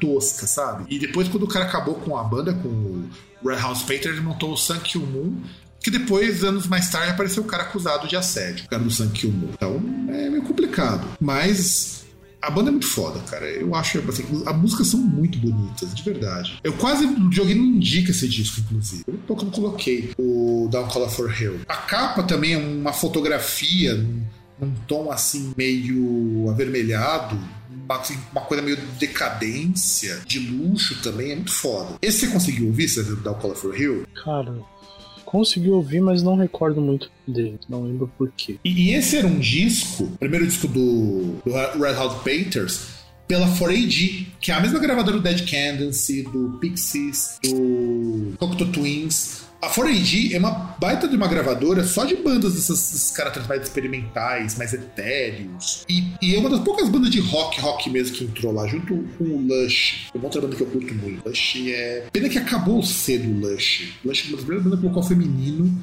dos anos 90. Não nos anos 80, depois dos anos 90. Lush é uma banda muito foda. E eu acho assim, é muito bom esse disco, é muito bom. Aí chegamos no Stone Temple Pilots com o disco de estreia, Core. E ele tá na disca dos 200 álbuns definitivos do Rock and Roll Hall of Fame. Vendeu 8 milhões de cópias e ganhou platina 8 vezes pela RIA, né? E é o disco mais vendido da banda. O pior é que assim, Plush, que é um disco que tem uma música que tem até single, me fez criar ódio por essa banda. Mano, eu, eu sempre achei uma, uma, banda muito. Assim, pior que o disco em si não é ruim, tá? O Tanto Tempo não é uma banda ruim. Mas essa música me fez criar ódio da banda. Porque Plush é uma música muito bosta, tá, mano? Plush Plush não dá, não. E tu, César, o que você dizer desse disco? Ah, cara, eu sou obrigado eu gosto de Plush. Gosto mais da versão acústica do que da versão original eletrificada, né? Tem, ó, tem umas coisas legais na. A distorção que tem na música é, é interessante. E, e é legal que no, no core já é interessante que você vê que o Stone Temple Pilots ele já é estranho como banda. Que tem músicas totalmente diferentes aí, tipo, é, você tem Plush, que é uma canção assim mais travadona, assim. Eu acho meio... tem essa parte de distorção. Eu acho meio pop a música. Pra mim tem uma cara muito pop. Plush, sabe? Me incomoda porque é muito a cara do que era então- pop nos anos 90, sabe? Então. Então, é que pra mim ela tem muito cara de. Muito a cara daquilo que seria a definição de grunge, por você ter aquela questão de tipo, apesar da distorção, você ter o vocal assim mais tranquilo, assim, quase falado durante as estrofes, no refrão que ele eleva um pouco mais o tom. E aí você tem, por exemplo, Sex Type Thing, que puta, é uma música sensacional é uma música mais acelerada, trilha sonora de Gran Turismo 2, sabe? E você tem Wicked Garden, que é uma música mais, sabe, que não tem nada a ver com, com, com as duas que a gente acabou de falar, sabe? É uma, uma vibe assim, de certa forma, dá, dá pra falar até meio praiana, sei lá. É, eu Um negócio bem estranho. E, e você tem Creep, tá ligado? Que é aquela balada depressiva e. Não, sim, isso é. e que é foda também, sabe? Mas nesse mesmo mês de setembro saiu um disco que eu acho assim. Dos discos daqui, eu acho que ele só não vai passar o Dirt, porque não tem cor. Mas pra mim é o melhor disco deles, Pra mim. Sem sombra de dúvidas, o melhor disco deles, melhor técnica, melhores músicas, que é o Mundo Bizarro do Ramones. E eu acho o Mundo Bizarro dos Ramones um disco muito legal, porque é o Ramones que aprendeu a tocar bem. É, é o 12 álbum de deles que tem o CJ Ramone no baixo, substituindo o Didi Ramone que tinha se aposentado da banda. E, cara, é, é um disco muito legal. As músicas são muito boas. Claro que você tem, assim, a música que todo mundo conhece esse disco é Poison Heart, que eu acho, assim, que Poison Heart já vale o disco. Porque Poison Heart é quase um post-punk, aquela música. É um punk tão melancólico, é um punk tão triste, mas tem uma pegada que é Ramones. Não perdeu aquela pegada. É porque esse disco, assim, não tem aquela pegada Ramones, Blitzkrieg Bop, a, a Wanna Be essas coisas mais aceleradas. É um Ramones muito maduro, mundo bizarro. E eles nunca mais atingiram esse tipo de coisa, nem nas apresentações eles conseguiram essa- esse tipo de maturidade. E eu gosto, eu gosto muito do mundo bizarro. É, eu ouvi quando eu era adolescente esse disco, eu achei, achava assim, sensacional. Pra mim, é o melhor do Ramones. Indiscutivelmente. E tu? Ca- Consigo pensar numa coisa mais triste que Poison Heart, que é a versão do rim de Poison Heart. Mas é triste de ruim. É triste e ruim. Primeiro porque ela é acústica É e triste. gravada, Não, não, tem uma versão ao vivo. que também é muito E ruim. que também é triste de ruim. É muito ruim, sabe? E, cara, é.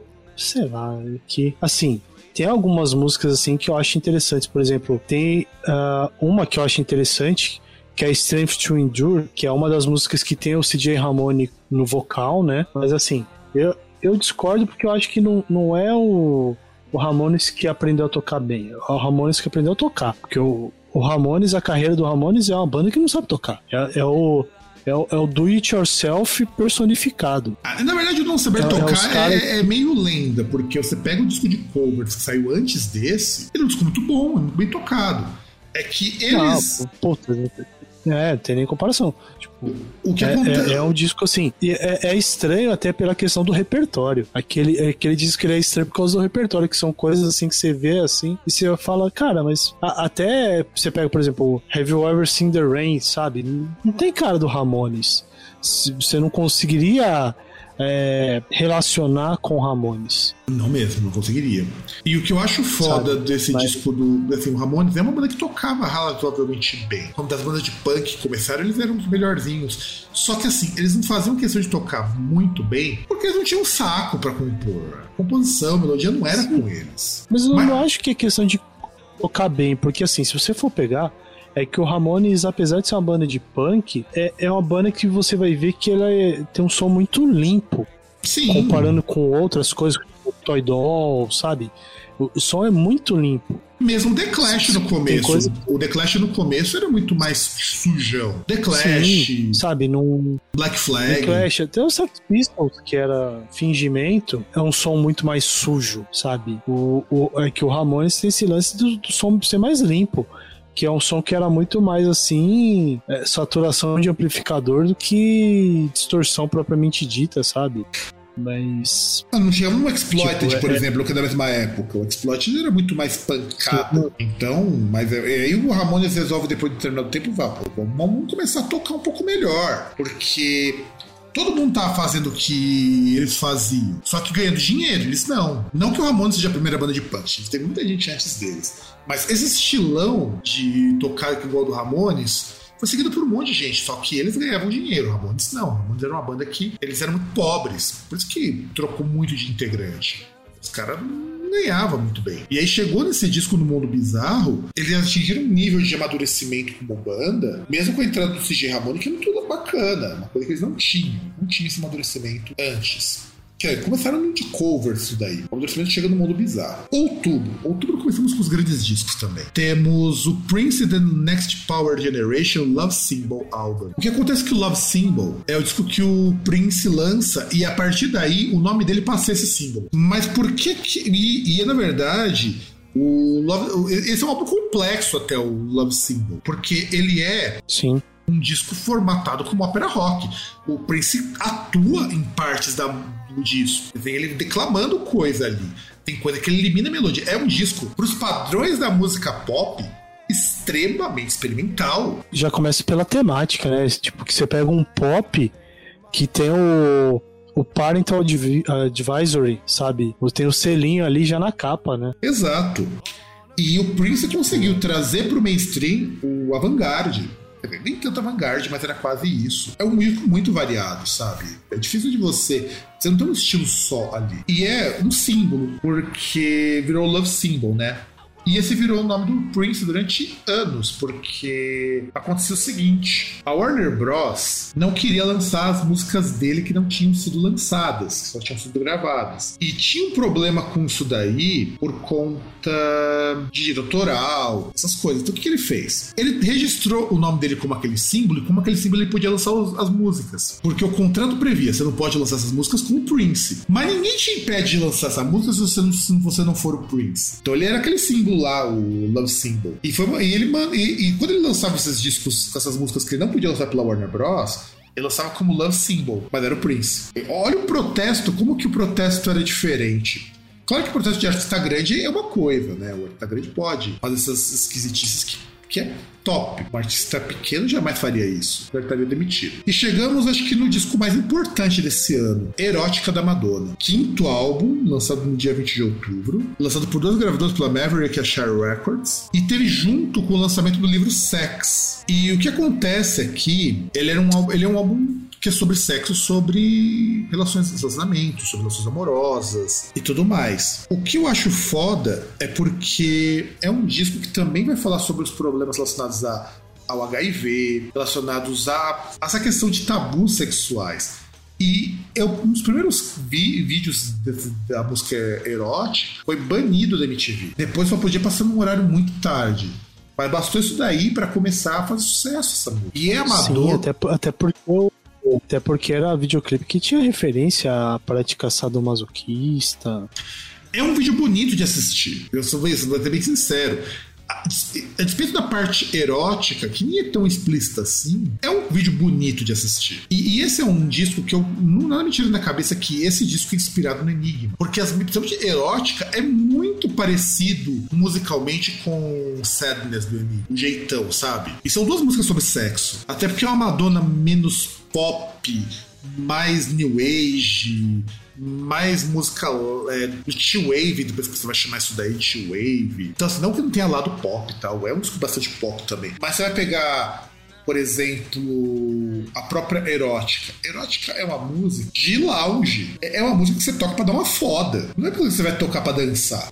E interessantemente, esses dois discos que nós citamos são dois discos sobre saliência, né? São, pior que são. Pior que bem lembrado, cara. Tanto o Love Symbol quanto o Erótica são dois discos sobre trepar pelado. São dois discos sobre dançar dançar na, na horizontal, né? Dançar na horizontal fazer biodança pelado, né? Sim, sobre. Integração entre corpos. Sim, sobre. Poxa, como é que pode. Cara, agora que eu não consigo lembrar, pensar nos eufemismos para esse tipo de coisa. É. Canções para molhar o biscoito? Sim, canções para para fazer o chamar chamar chamar uma pessoa para fazer um estudo bíblico, né, em Sim. dupla na cama para brincarem de missionário. Sim. É mais de missionário pra... se você conhecer, se você conhecer em inglês pra você entender a piada. Sim, sim, pra. Pra ajoelhar e rezar. conhecer as pessoas, conhecer as pessoas. E aí, para referências mais brasileiras, para fazer um, um canguru perneta. Para ajoelhar e rezar. E outras práticas do tipo. Mas assim, erótica. E, outros, e, outros, crimes, e outros crimes ambientais, né? Como afogar o ganso e outras coisas, outras práticas violentas como descabelar o palhaço. E por aí vai. Erótica é um disco importante porque, primeiro, anos 80, final dos anos 80 principalmente, foi a época da libertação sexual, principalmente aqui no Ocidente, aquela coisa de. Por conta do HIV, das polêmicas, você tinha uma repressão fodida, um problema com relação aos homossexuais, porque eles eram vistos como. Assim. É muito estranho vocês imaginarem que HIV, hoje, que é uma doença que ainda é um tabuzão, na década de 80, era tipo você tá com Covid. Só que pior, porque o estigma Não, era, era muito pior, forte. não, era pior. Era pior que Covid. Era tipo, se você for pensar nos tempos antigos, você ter lepra. É, os leprosos. Os homossexuais Sim. eram vistos como os leprosos por conta do HIV. E a Madonna. Aliás, só, só pensar que, tipo, lembrar que HIV era aquele negócio, né? Tem aquele termo de comportamentos de risco, né? De, que, já- que também que, já tipo, caiu, que- que também já caiu em desuso isso. Grupos de risco, Sim. comportamento de risco também já caiu muito em desuso, porque não faz grupo de risco. É, grupo de risco, cara. Porra. Se pensar no. Se pensar que você tem uma doença, um, uma, um problema de saúde pública e se falar que, tipo, um grupo, ele é assim, você. Você tá nesse grupo, você é. Você tem o risco disso, tipo, sabe? E esse grupo quase sempre era grupo de homossexual. Porque, afinal de contas, o machão hétero casado não, era grupo de risco, mas era os que mais transmitiam AIDS. Exato. É. Que, que era a pessoa que transmitia, né? Afinal de contas, ia comer um homossexual que tinha. Ou era enrabado Ou por um né? homossexual, que era o mais comum, que estava É. contaminado e não sabia. E depois ia transar com a mulher sem camisinha, porque camisinha aperta e tira a sensibilidade. Ou, ou às vezes nem, nem até, tipo, homossexual. Até, por exemplo, você vê como tinha naquele, no Christiane F, né? Que, por exemplo, às vezes pessoa que se infectava por conta de contaminação com é, compartilhamento de seringa, só que aí se prostituía para poder ter dinheiro para usar droga, e tinha os caras, ah, os executivos e coisas do tipo que procuravam os garotos para se entreter, né? Garotos e garotas, né? Então.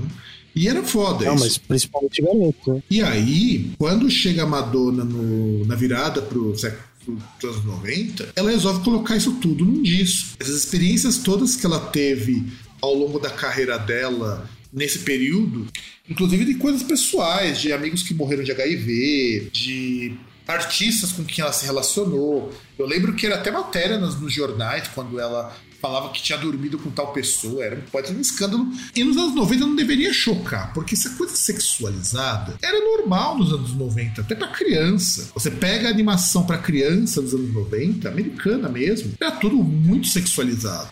Só que você falar abertamente sobre isso era proibido. É- Era muito contra a moral. Você teve problemas com a igreja por conta disso. Então, Erótica foi uma grande jogada da Madonna. Assim, ela conseguiu trazer temáticas que eram importantes para serem discutidas, ao mesmo tempo que ela conseguiu provocar a sociedade extremamente conservadora. E ela fez uma produção que não era só o CD, era o disco, era o livro, eram os clipes, era toda a história envolvendo o erótico. O nome erótica também era um nome assim bastante sugestivo e, e eu acho que é uma de um disco. E, Pra mim é um discão isso daí. Eu acho, eu acho erótica um discão assim foda. É um grande ponto que a Madonna fez e escancarou muito das hipocrisias que ainda reinam até hoje. Até hoje é um disco que tem poder de provocar se você ouvir ele com cuidado. Eu acho, acho muito triste que a gente não evoluiu o suficiente pra aceitar isso. Novembro, que é o último mês porque não teremos dezembro, porque não teve nada importante em dezembro. Eu acho uma pena. Rage Against the Machine lança o disco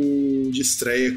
E, e eu acho assim, Rage Against the Machine é a prova de que existe vida inteligência vida inteligente nos Estados Unidos. Porque é um disco sobre É tem.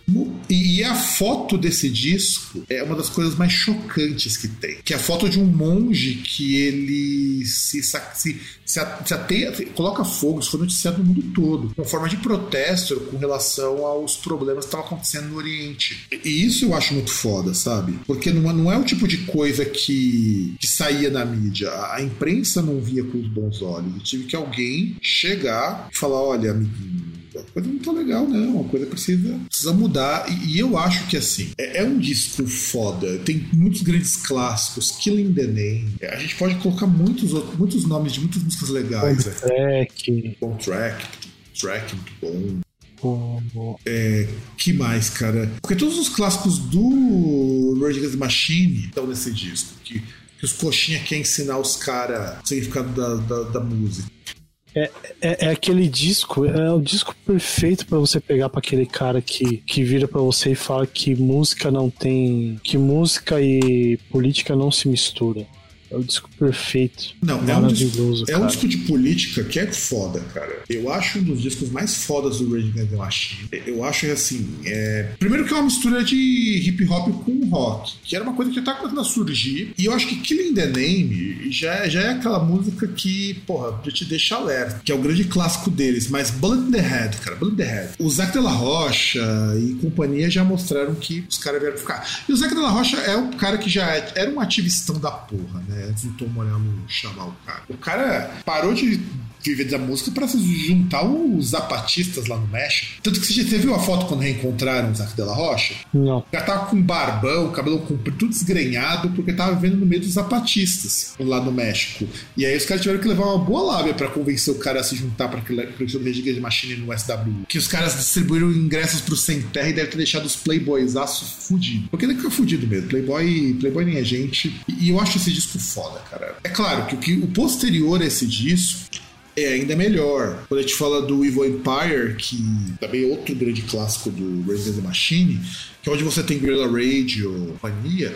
Mas, cara, esse disco marcou. É, é, assim, ele tá pau a pau com o disco da Madonna e com o disco do Alice in Chains, em termos de melhores discos do ano de 92. Porque são discos assim, muito revolucionários. Até, até o Dirty, vai. Dirty também tá, tá nessa listinha de discos foda, porque são discos que repercutiram durante décadas, durante bom tempo e, e que ainda continuam repercutindo. Vai, vamos imaginar que o- os caras ainda continuam repercutindo até hoje, apesar dos apesares. Cara, são, são letras muito atuais, tipo, que infelizmente não saem de moda, né? Igual Take the Power Back, Know Your Enemy, Ah, o Know Your Freedom. Enemy, o Know Your Enemy, cara, outra música que eu lembro quando eu ouvi a primeira vez. Aliás, a- o tom desse disco é um tom muito explosivo, sabe? De vão pra rua quebrar tudo. Que eu acho que eu acho bem correto, inclusive. E chegamos pro último disco da lista dos meses definidos, que é um disco muito, muito contrário em tudo que a gente falou. O Bon Jovi. Keep the Faith, quinto álbum do Bon Jovi, que era pra ser chamado Revenge, e é considerado o primeiro disco do Bon Jovi. O pior é que eu achava que realmente o Bon Jovi começava com esse disco, mas não. Você tem os anos 80, e assim, o Bon Jovi é, tem a parte de crítica social, mas é aquela crítica bem, bem chumbregona, sabe? Aquela crítica bem, bem marromenos, e que também é o Bon Jovi vestindo calças de cowboy. É, é o Bon Jovi fazendo forró, né? Ao estilo americano. Exato. Mas e tem uma das músicas assim, cara, que é assim, eu não sou um grande fã do Bon Jovi dessa fase. Eu acho que assim, é a fase que o Bon Jovi deixou de ser hard rocker e virou galã. Ah, um monte de menininha começou a curtir Bon Jovi porque o cara parecia galã de seriado. Nada contra, até porque o cara é bonito mesmo. Nessa época era- ele era um cara assim, muito acima da média, que cortou o cabelo, foi tomou banho. Um cara muito acima da média. É, mas assim, musicalmente, ele fazia aquilo que o Coverdale não tinha coragem de fazer com White Snake, que era ser brega e conseguir vender muito bem. Ah, então, mas, mas também tem combinações, assim, você tem uma conjunção de fatores também que explica porque que esse disco tem o sucesso, né? Desde algumas participações ah, na composição de caras do nível de Desmond Child Sim. e a produção do disco que era o, o Robertinho Pedra, né? Bob Rock foi produtor do disco. Ninguém menos que Bob Rock, né, cara? Exato. E, e isso é muito forte, o Bob Rock ser produtor desse disco. E você tem Blade of Glory. Cara, eu acho uma das músicas mais. Assim. Pior que essa música é muito cara de anos 90, fe- é, Blade of Glory. Não tem como dizer que não é, cara. Blade of Glory. é, eu acho que é assim. O pior é que era o Bon, o bon Jovi. Blade of Glory não, é o Bed of Rose. Desculpa, Bed of Rose. Bad of Rose é muito a cara dos anos 90. E como eu odiava essa música, Bad of Rose. Eu achava é, Keep the Faith mais interessante, porque tem uma parada que lembra muito Journey, sabe? Só que um Journey ruim. Até porque o Journey não era tão bom assim, não. O Journey é uma banda que eu gosto, mas não tão boa assim, não. Aí você tem Keep the Faith, I Believe, Bed of Roses. Bed of Roses é, é o Bon Jovi com uma voz assim, muito cara de cantor de sertanejo. Fazendo um drivão assim na voz, fantástico. Pena que hoje ele não pode mais fazer aquilo, a voz dele já não consegue mais. Mas era muito assim. E o pior é que ele era muito cara de daqueles sertanejos, tipo Chitãozinho Chororó, cabelinho curtinho, roupa jeans colada no corpo, calça aperta saco, Brinco, brinco, mullets, pingente, mullets, mullets, cabelo curto, mas tinha uns mulletzinhos ainda. É, tava no aquele estilo. cabelo platinado, né? Só faltava o, o chapéu de cowboy. Mas isso quem usava era o Hit Sambora. Não, mas chapéu de cowboy ele, ele pegou no. É, mas chapéu de cowboy ele pegou no disco anterior e o. E o Hit Sambora não largou, né? É, o Hit Sambora, o Hit, aliás, o Hit Sambora era muito cara de guitarrista de, de country. E Não, o, o, Hit Sambora, alguns momentos você olhava assim, parecia que ele queria fazer tipo um cosplay de Steve Ray Vaughan, né? Sim, sim, sim, sim. Mas assim, é o disco de maior sucesso do Bon Jovi, Keep the Faith. E é a banda entrando no mainstream, porque antes a banda também tava no, no alternativo. Tava no mesmo patamar de Twisted Sisters, de Poison. Sei que Poison fazia muito mais sucesso. Poison e Motley Crue. E até mesmo o Dokken. Bem que depois o Dokken ficou meio apagadinho. O Def Leppard. Aí chegamos em discos de sem data definida. E eu não coloquei nenhuma informação, porque eu acho que esses discos são mais pra gente dar risada do que a gente falar sobre. O primeiro, tudo bem, é o primeiro disco sério. E é o único sério dessa lista. Evolution do Viper. Primeiro disco sem o André Matos. Que aí saiu até porque teve o documentário do André Matos e comentaram qual foi a real, de por que, que o André Matos largou o Viper. Porque muita gente falava, não, o André Matos tinha largado o Viper, porque o Viper tinha feito uma banda de hardcore, não sei o que, o André Matos curtia. Não era por isso, não, que ele largou o Viper. Ele largou o Viper porque ele foi estudar. Ele queria fazer música erudita. Era o sonho dele, inclusive. Sim. Mas viu que metal dá mais dinheiro. Tanto que antes dele morrer, ele queria fazer um mestrado em música e começar a compor pra orquestra. Com a quantidade de contato que ele tinha, eu acho que era bem capaz dele conseguir isso, sabe? Porque metal já não era muito mais a praia dele há um bom tempo. Os shows da banda solo dele estavam assim muito mais esporádicos, tanto que boa parte dos integrantes da, da banda solo dele foram para outros lugares. O Luiz Mariucci já tinha desistido do, de acompanhar o André Matos porque não tava dando dinheiro, principalmente na época do Xamã. E o Viper era uma banda que os caras queriam vender, porque hardcore era o que tava virando no Brasil nessa época. Aliás, de lembrar que Rato de Porão começou a aparecer pra grande mídia nessa época. João Gordo não tirava dinheiro nenhum nessa época. Mas era bem conhecido. Então, eles a tocar hardcore. Depois de um tempo que o Ives Passarel foi até tocar no Capital Inicial. E muitos sucessos do Capital Inicial são do Ives Passarel. Que mudou radicalmente. O cara saindo do Vibe pra tocar pop rock. Mas é o que paga as contas. Aí vamos lá. Xuxa lança, lança Xuxa 3. Quero comentários balizados sobre isso. Cara, não tenho comentários bali- balizados sobre isso. Vou até buscar referência porque eu não lembro das músicas. Eu devia ter, Porque eu devia ter colocado, exemplo- cara. Eu não, não lembrava. Eu devia ter colocado. E é tudo música que você não vai lembrar, porque é todo Xuxa anos 90. É o resto Não, do que mas era o que eu posso. Não, mas calma, mas calma. Por exemplo, uma coisa que eu posso afirmar, dependendo, até sem pesquisar, é que esse disco já esteve na minha casa. Por causa da tua irmã, né? Era uma fã incondicional da Senhora Maria das Graças, né? Da Maria das Graças Meneghel. Ela, aquela que não, não era não era Michael Jackson pra querer comer criancinha, mas quase fez churrasco delas, né? Ah, sim, sim, sim, sim. Que, inclusive, era a pessoa que achava muito bom tocar num programa infantil que a moça, que a moça queria homens de pinto grande. Fazer o Os quê? anos 80, os anos 90. Os anos 90 eram maravilhosos. Vai dizer que não, cara. Mas eu gosto Cara, eu muito vou de falar o quê? De uma, de uma mulher, uma mulher que 10 anos antes gravou um filme em que ela aparecia na cama com, com uma criança, né? O pior é que esse é o disco que mais vendeu da Xuxa. Porque tem a música mais conhecida que todo mundo já ouviu. Hilarie. Pois é. Sabe o que, que é o foda? Todas as músicas da Xuxa, a maior parte delas são versões. Sim. E o foda de ser versão, que nem sempre você conhece o original, porque no Brasil, é claro que depois, elas são. ah, No caso de Larie, por exemplo, é uma música própria. Feita pelo Cid Guerreiro e o Dito Ceinha, né? Que chegou na 11 posição da Billboard Latina, porque ela foi chamada de pop rock. E ela foi cantada pelo Cid Guerreiro, que é o compositor original da Aliás, música. Te- te- tem uma coisa interessante, porque. ah, deixa eu pegar aqui. Porque na verdade já tem um negócio meio estranho, porque a, a, a senhora em questão. Ela tem dois discos nesse, nesse ano.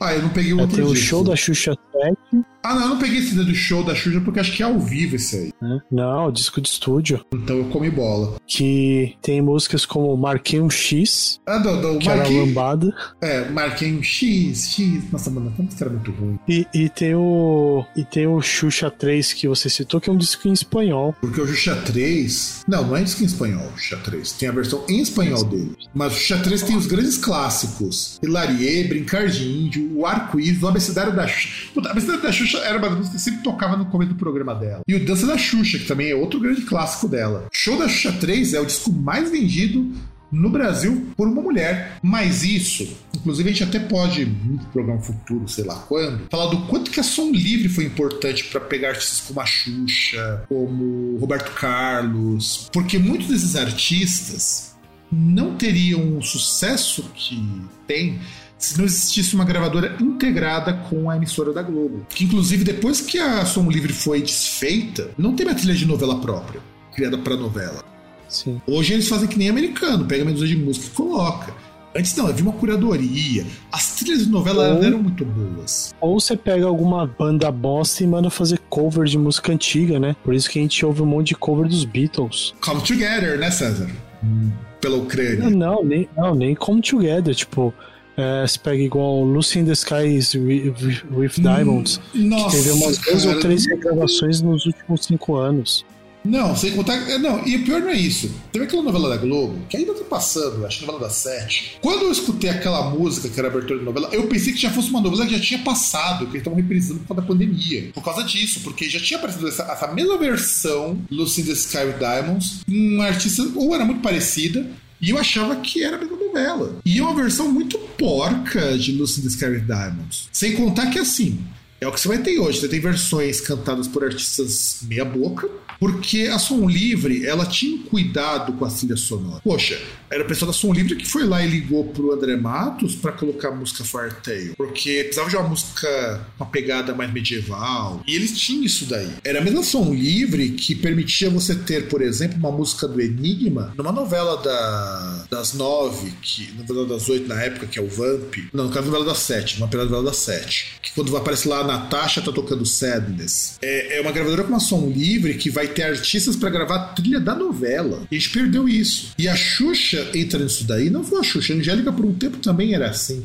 Quando fazia parte da Globo, como apresentadora. Porque nessa época, a Xuxa estava no, na Record. Ah, foi que ela estava na Record ainda. Record, não, na, é, na Record, porque ela foi pra. É, Pra, pra manchete depois, acho que um ou dois anos depois foi pra manchete. E assim, de- e depois voltou pra SBT, e depois foi pra lá, ficou, pegou o finalzinho, depois veio ela casar com o Luciano Huck. E assim, essas artistas conseguiram uma vida muito grande desse daí, porque você tinha uma gravadora, conseguia trabalhar em conjunto com a televisão, então ela conseguia lançar uma música que já podia lançar o single no próprio programa, precisava de outra rede de divulgação. E o próprio programa fazia o trabalho de promoção do disco, e aí você conseguia ter uma editora, que é a editora Globo, para lançar a revista. Então havia um trabalho completo de marketing do artista que hoje você não tem mais. Hoje uma Xuxa jamais prosperaria da TV, porque você não tem esse conjunto de marketing. E você tinha também uma empresa que era afiliada com a Globo para produzir brinquedo. E a Xuxa fazia muito show, programas dominicais. Então você ouvia direto. A Xuxa cantando show da Xuxa, a, o negócio do alfabeto tudo mais. E acredito que esse disco deve dar dinheiro pra Xuxa até hoje. Eu duvido que não dê, porque é um disco muito importante da carreira dela. Aí temos a Raça Negra, que é o Bust da Raça Negra Volume 2, que meu pai adorava esse disco, mas eu não, não dou a mínima, porque eu acho que assim, você dizer que você gosta de pagode mesmo hoje, você é jovem de 16 anos, ela curte pagode dos anos 90, você está mentindo. Você gosta pelo meme. Sim. Porque pagode, quem curtia pagode, pagode mesmo dos anos 90, era o povo que vivia nas coabs e em alguns momentos também nas comunidades. Fora disso, não tinha. O pagode. É, é que vivia nas periferias, né? Igual o Raça Negra mesmo, que vem lá da Zona Leste. Né? Exato. Raça Negra é um belo exemplo do que é a zona, banda de Zona Leste. E ficava muito por lá. O Raça Negra, o Soweto. Ganharam projeção muito tempo depois, no final dos anos 90, mas era tudo ali pra periferia. Era coisas da periferia pra periferia. E depois perdeu É, porque. que depois foi ganhando essas coisas, né? É, participando de novela, tudo mais. Mas assim, pagode dos 90 é basicamente música pra periferia. Tem o mesmo papel hoje, a grosso modo, do que tem o funk pro Rio de Janeiro. Você vai ver que muito do, do pagode é paulistano, muito do pagode que chegava pro mainstream. E nós temos também, para encerrar, a Angélica com Angélica, porque todos os estudantes chamam Angélica. Nossa. É, é muito criativa, sabe? E é isso, amiguinhos. A gente aqui mais um programa Groundcast e. César, dá os nossos contatos aí, porque eu já tô cansado de falar. E é isso aí. Se quer comentar qualquer coisa, contato groundcast.com.br Groundcast no Facebook, arroba Groundcast no Twitter e arroba Groundcast Brasil no Instagram. E tem o www e tem o, o groundcast.com.br também. Uh, não sei se tem perfil no Grindr, perfil em Adote um Cara, Tinder, não sei.